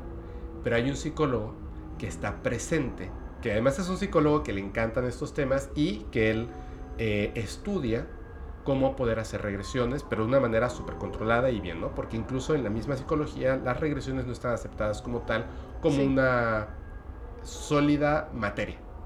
Entonces, eh, este, él aprende porque le gustan los temas paranormales, que sabe que no son reales, pero le llaman mucho la atención, conoce a esta persona y ve que hay un, un algo que sale de lo normal, absolutamente. Todo mundo se queda paralizado cuando ocurre esto porque ocurre en público y él se emociona muchísimo y le dice, por favor, por favor, por favor, por favor, si ya sabemos por las historias que has contado que esto comenzó a partir de que tú cumples tantos años y antes no pasaba nada. Ocurre un evento que tú no recuerdas y a partir de ese momento empieza a pasar esto. Déjame hacer una regresión para saber qué fue lo que pasó en ese momento que te hizo llegar a esto. Ok, va, porque también tienes la curiosidad. Cuando llega a ese punto, está hablando con ella, porque te van guiando, te van guiando, te van guiando, te van guiando, y cuando llega a ese punto, y ella empieza a contar qué es lo que está pasando, de repente dice, está aquí. ¿Quién está aquí? Se calla, se empieza a poner morada, como si le estuvieran presionando, y él está así como, ¿qué está pasando? Y de repente respira, cambia la voz, y es una voz, no exactamente de un hombre, de algo y le dice, ella es mía. y no te va a decir qué fue lo que pasó. Entonces él le pregunta con quién estoy hablando. Y le dice, yo no soy como tú. Yo estoy aquí y estoy allá. Estoy en donde estás tú y estoy en donde quiero estar. La tengo de niña y la tengo de grande. Y no la voy a soltar. Es mía. Este ser con el que estaba hablando no era un ser humano. No era exactamente un demonio. Es otra cosa. Hay otro psicólogo que ese... O sea, este psicólogo yo no lo conocí, pero sí conocí a la persona que, a la que le pasaba esto. Hay un psicólogo que estudiando a gente que decía haber sido abducida por extraterrestres, se encontró con unos seres que abducen a las personas, pero se quedan como dentro de, como si fuera un virus. O sea, ellos físicamente se van a su planeta o a donde sea que van, porque son como más como interdimensionales. Pero se queda como que una conexión con estas personas. Lo que hacen es que se comen una emoción tuya, tu ánima, como una energía, y luego dejan que produzcas más y vuelven a regresar para alimentarse y dejan que produzcas más y entonces te traen de aquí para allá, pero va deteriorando tu cuerpo hasta que te mueres. Se están consumiendo eso, pero no te lo quitan totalmente, te dejan un poquito para que produzcas más y cuando ya produces, entonces nunca te dejan estar saludable. Y cuando hacen las regresiones de estas personas que recuerdan la luz, que de repente están en tal lugar, que lo sacan de sus casas, o sea, una abducción como tal extraterrestre, cuando recuerdan, estos seres, a través de la persona que está hipnotizada, se comunican. Cuando los ven, dicen que son como insectoides, cuando tienen cuerpo físico, pero no son físicos siempre son seres muy raros. Y se podría decir que es como una posesión, ¿me entiendes? Porque hablan a través de ellos.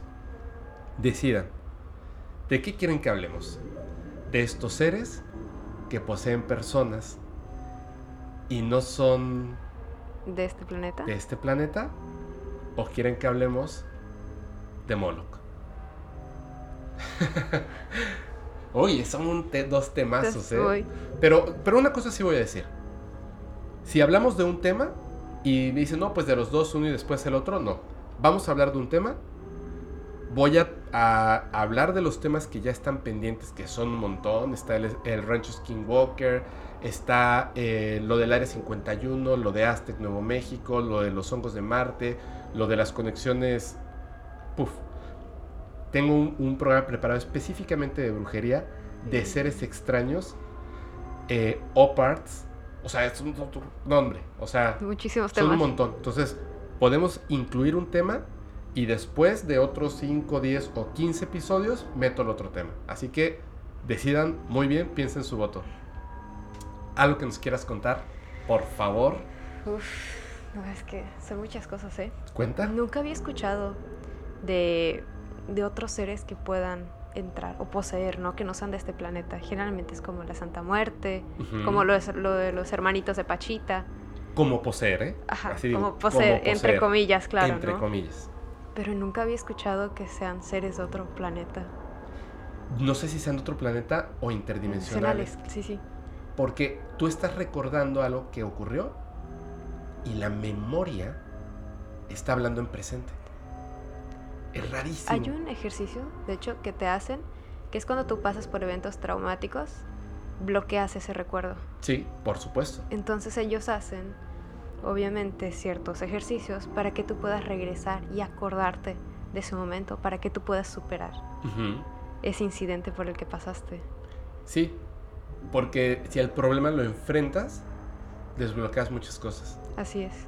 Pero qué, qué chistoso es, o sea, bueno, qué interesante, ¿no? Es nuestra mente que bloqueas y se vuelve aún más complicado poder, pues obviamente enfrentar un problema si ni siquiera lo puedes recordar. Así es. Sí, sí. Qué tan fuerte puede ser, ¿no? Un mecanismo de llega lo de la personalidad múltiple.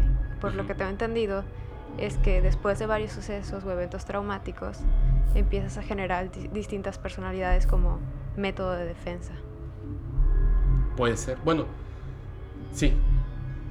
Creo que es un, es un tema bien este complicado, ¿no? Claro. Porque es, es este. Híjole. Pero en algún momento sería bueno tener a una persona que haya estudiado al respecto de, de personas múltiples y saber, igual para hacer un montón de preguntas. Me ha encantado que, que hayas regresado con este temazo y que y la verdad me da mucho gusto que te hayas preparado para, o sea, que es lo mismo, ¿no? Que te comentaba. Por eso yo tengo mis notitas. Es más, te las voy a enseñar para que veas, porque luego ¿Cuántas palabras hay escritas ahí? ¿Lo alcanzas a ver? Dos, cuatro, cinco, seis. Seis. Solo necesito seis palabras porque porque una vez me pusieron en los comentarios así de, ay, pero lo está leyendo. ¿No? No, no lo estoy leyendo. Lo que pasa es que obviamente pues no me acuerdo perfectamente de cómo se llamaba la muñeca. Sí, claro. O de repente pongo los nombres de las personas porque ellos se me llegan a olvidar. De hecho, creo que eso voy a hacer porque yo lo que investigué es el padre tal dijo tal cosa en el año tal y me puse ahí la historia. Luego el siguiente padre de nombre tal de fecha tal y por eso luego me andan falseando los nombres. Pasa, ¿eh? A mí me ha pasado pero un chorro de veces. Ya ves que tuve que hacerlo del fe de ratos ahorita por lo del. Porque a veces me emociona hablando y, ay, no era así. Es más, es más, es más, es más. Yo conté una historia que le pasó a un tío abuelo mío. Dos veces ya la conté. Dos veces. La historia ocurrió en Mérida, Yucatán y en Progreso. Yo dije, en un pueblo de por acá, pero no sé cuál es. No, no, no, no. Pasó en Mérida, Yucatán, en Progreso hace 100 años. Ya me la contó perfectamente bien mi madre.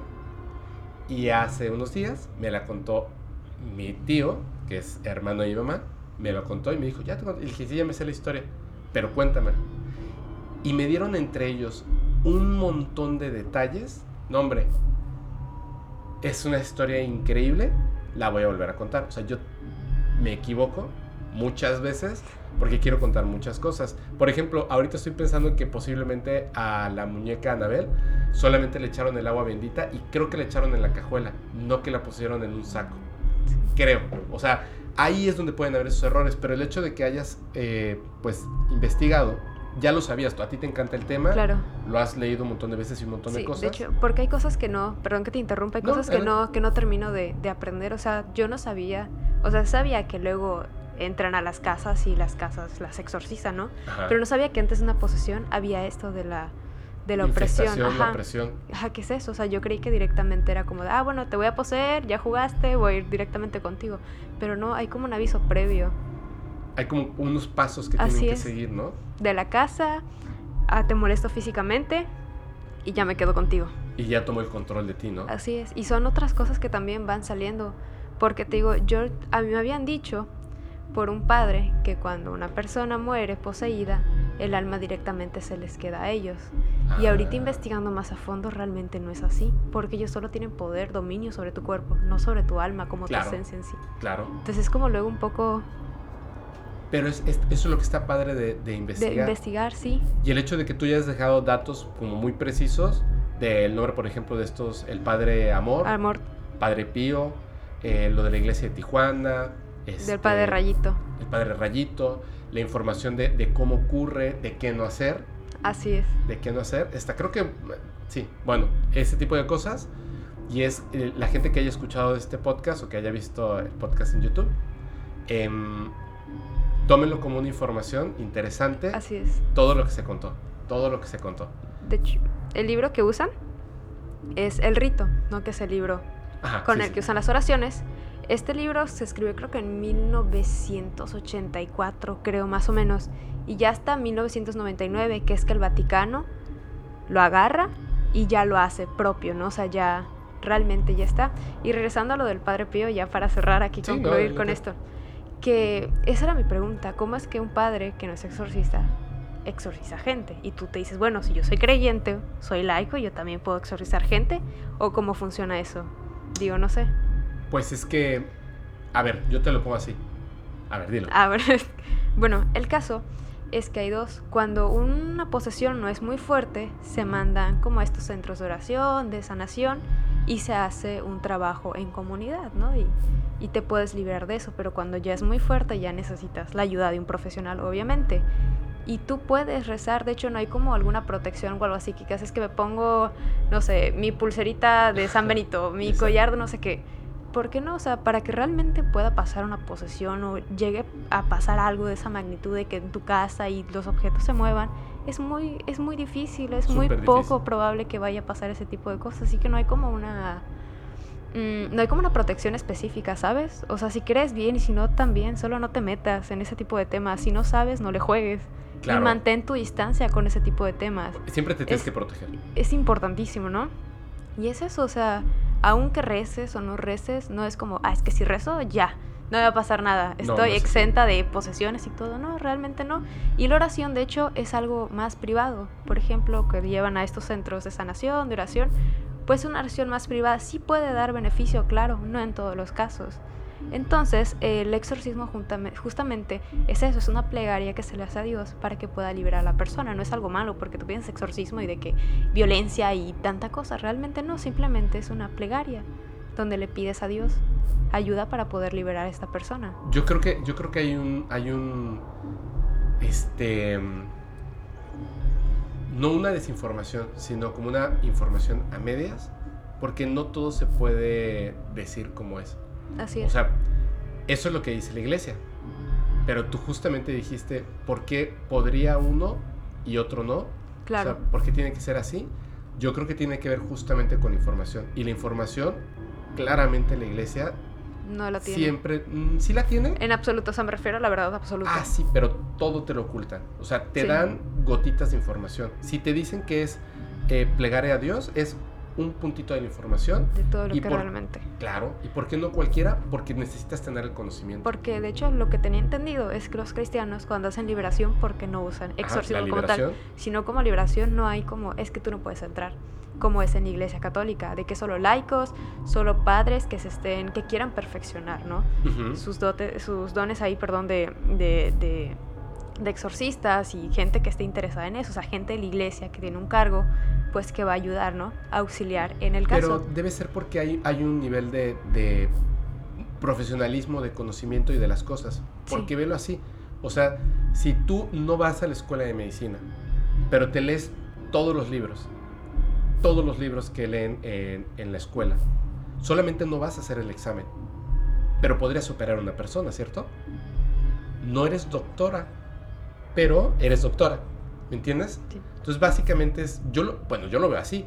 O sea, no es que no pueda porque, porque no, es, no es sacerdote. Más bien el hecho de ser sacerdote es como la confirmación de que tiene el conocimiento para eso.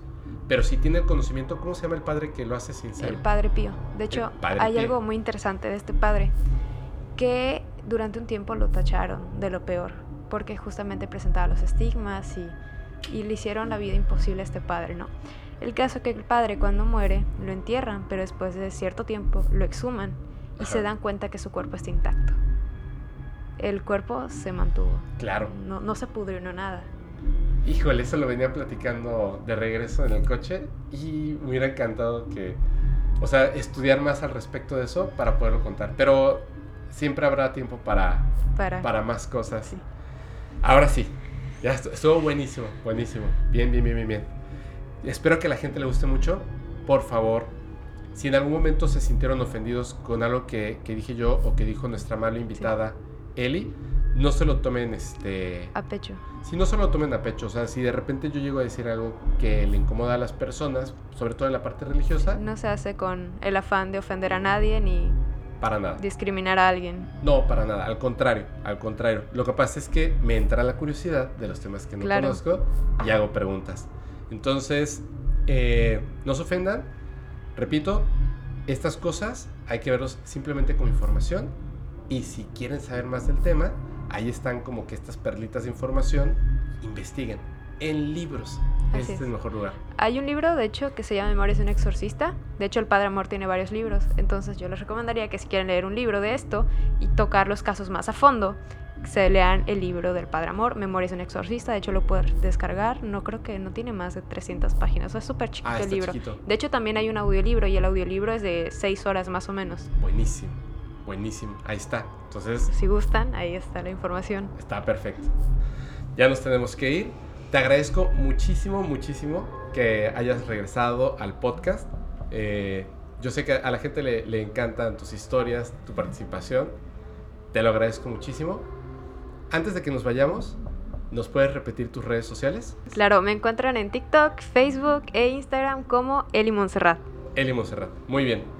Yo les recuerdo que es muy bueno para el podcast, para la comunidad. Y es muy sencillo. Si comentan, le ponen pulgar arriba o corazoncito. Pero sobre todo, si comparten el episodio a sus seres queridos, amigos o gente que piensen que les puede gustar, pues de las cosas de las que estamos hablando aquí.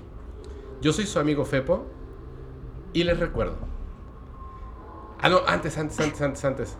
Por favor, recuerden, si van a mandar una historia, evidencia, o quieren contar algo, nos quieren contactar, quieren contactar al podcast para cualquier tema, háganlo por favor a través del correo electrónico que es paranormal.fepo.mx. Y si quieren saber en qué plataformas está disponible el podcast o las redes sociales, por favor visiten la página que es también súper sencilla, se parece al correo, es paranormal.fepo.mx. Ahora sí, gracias nuevamente Gracias a ti, Fepo, por la invitación. y ahora sí ya nos vamos.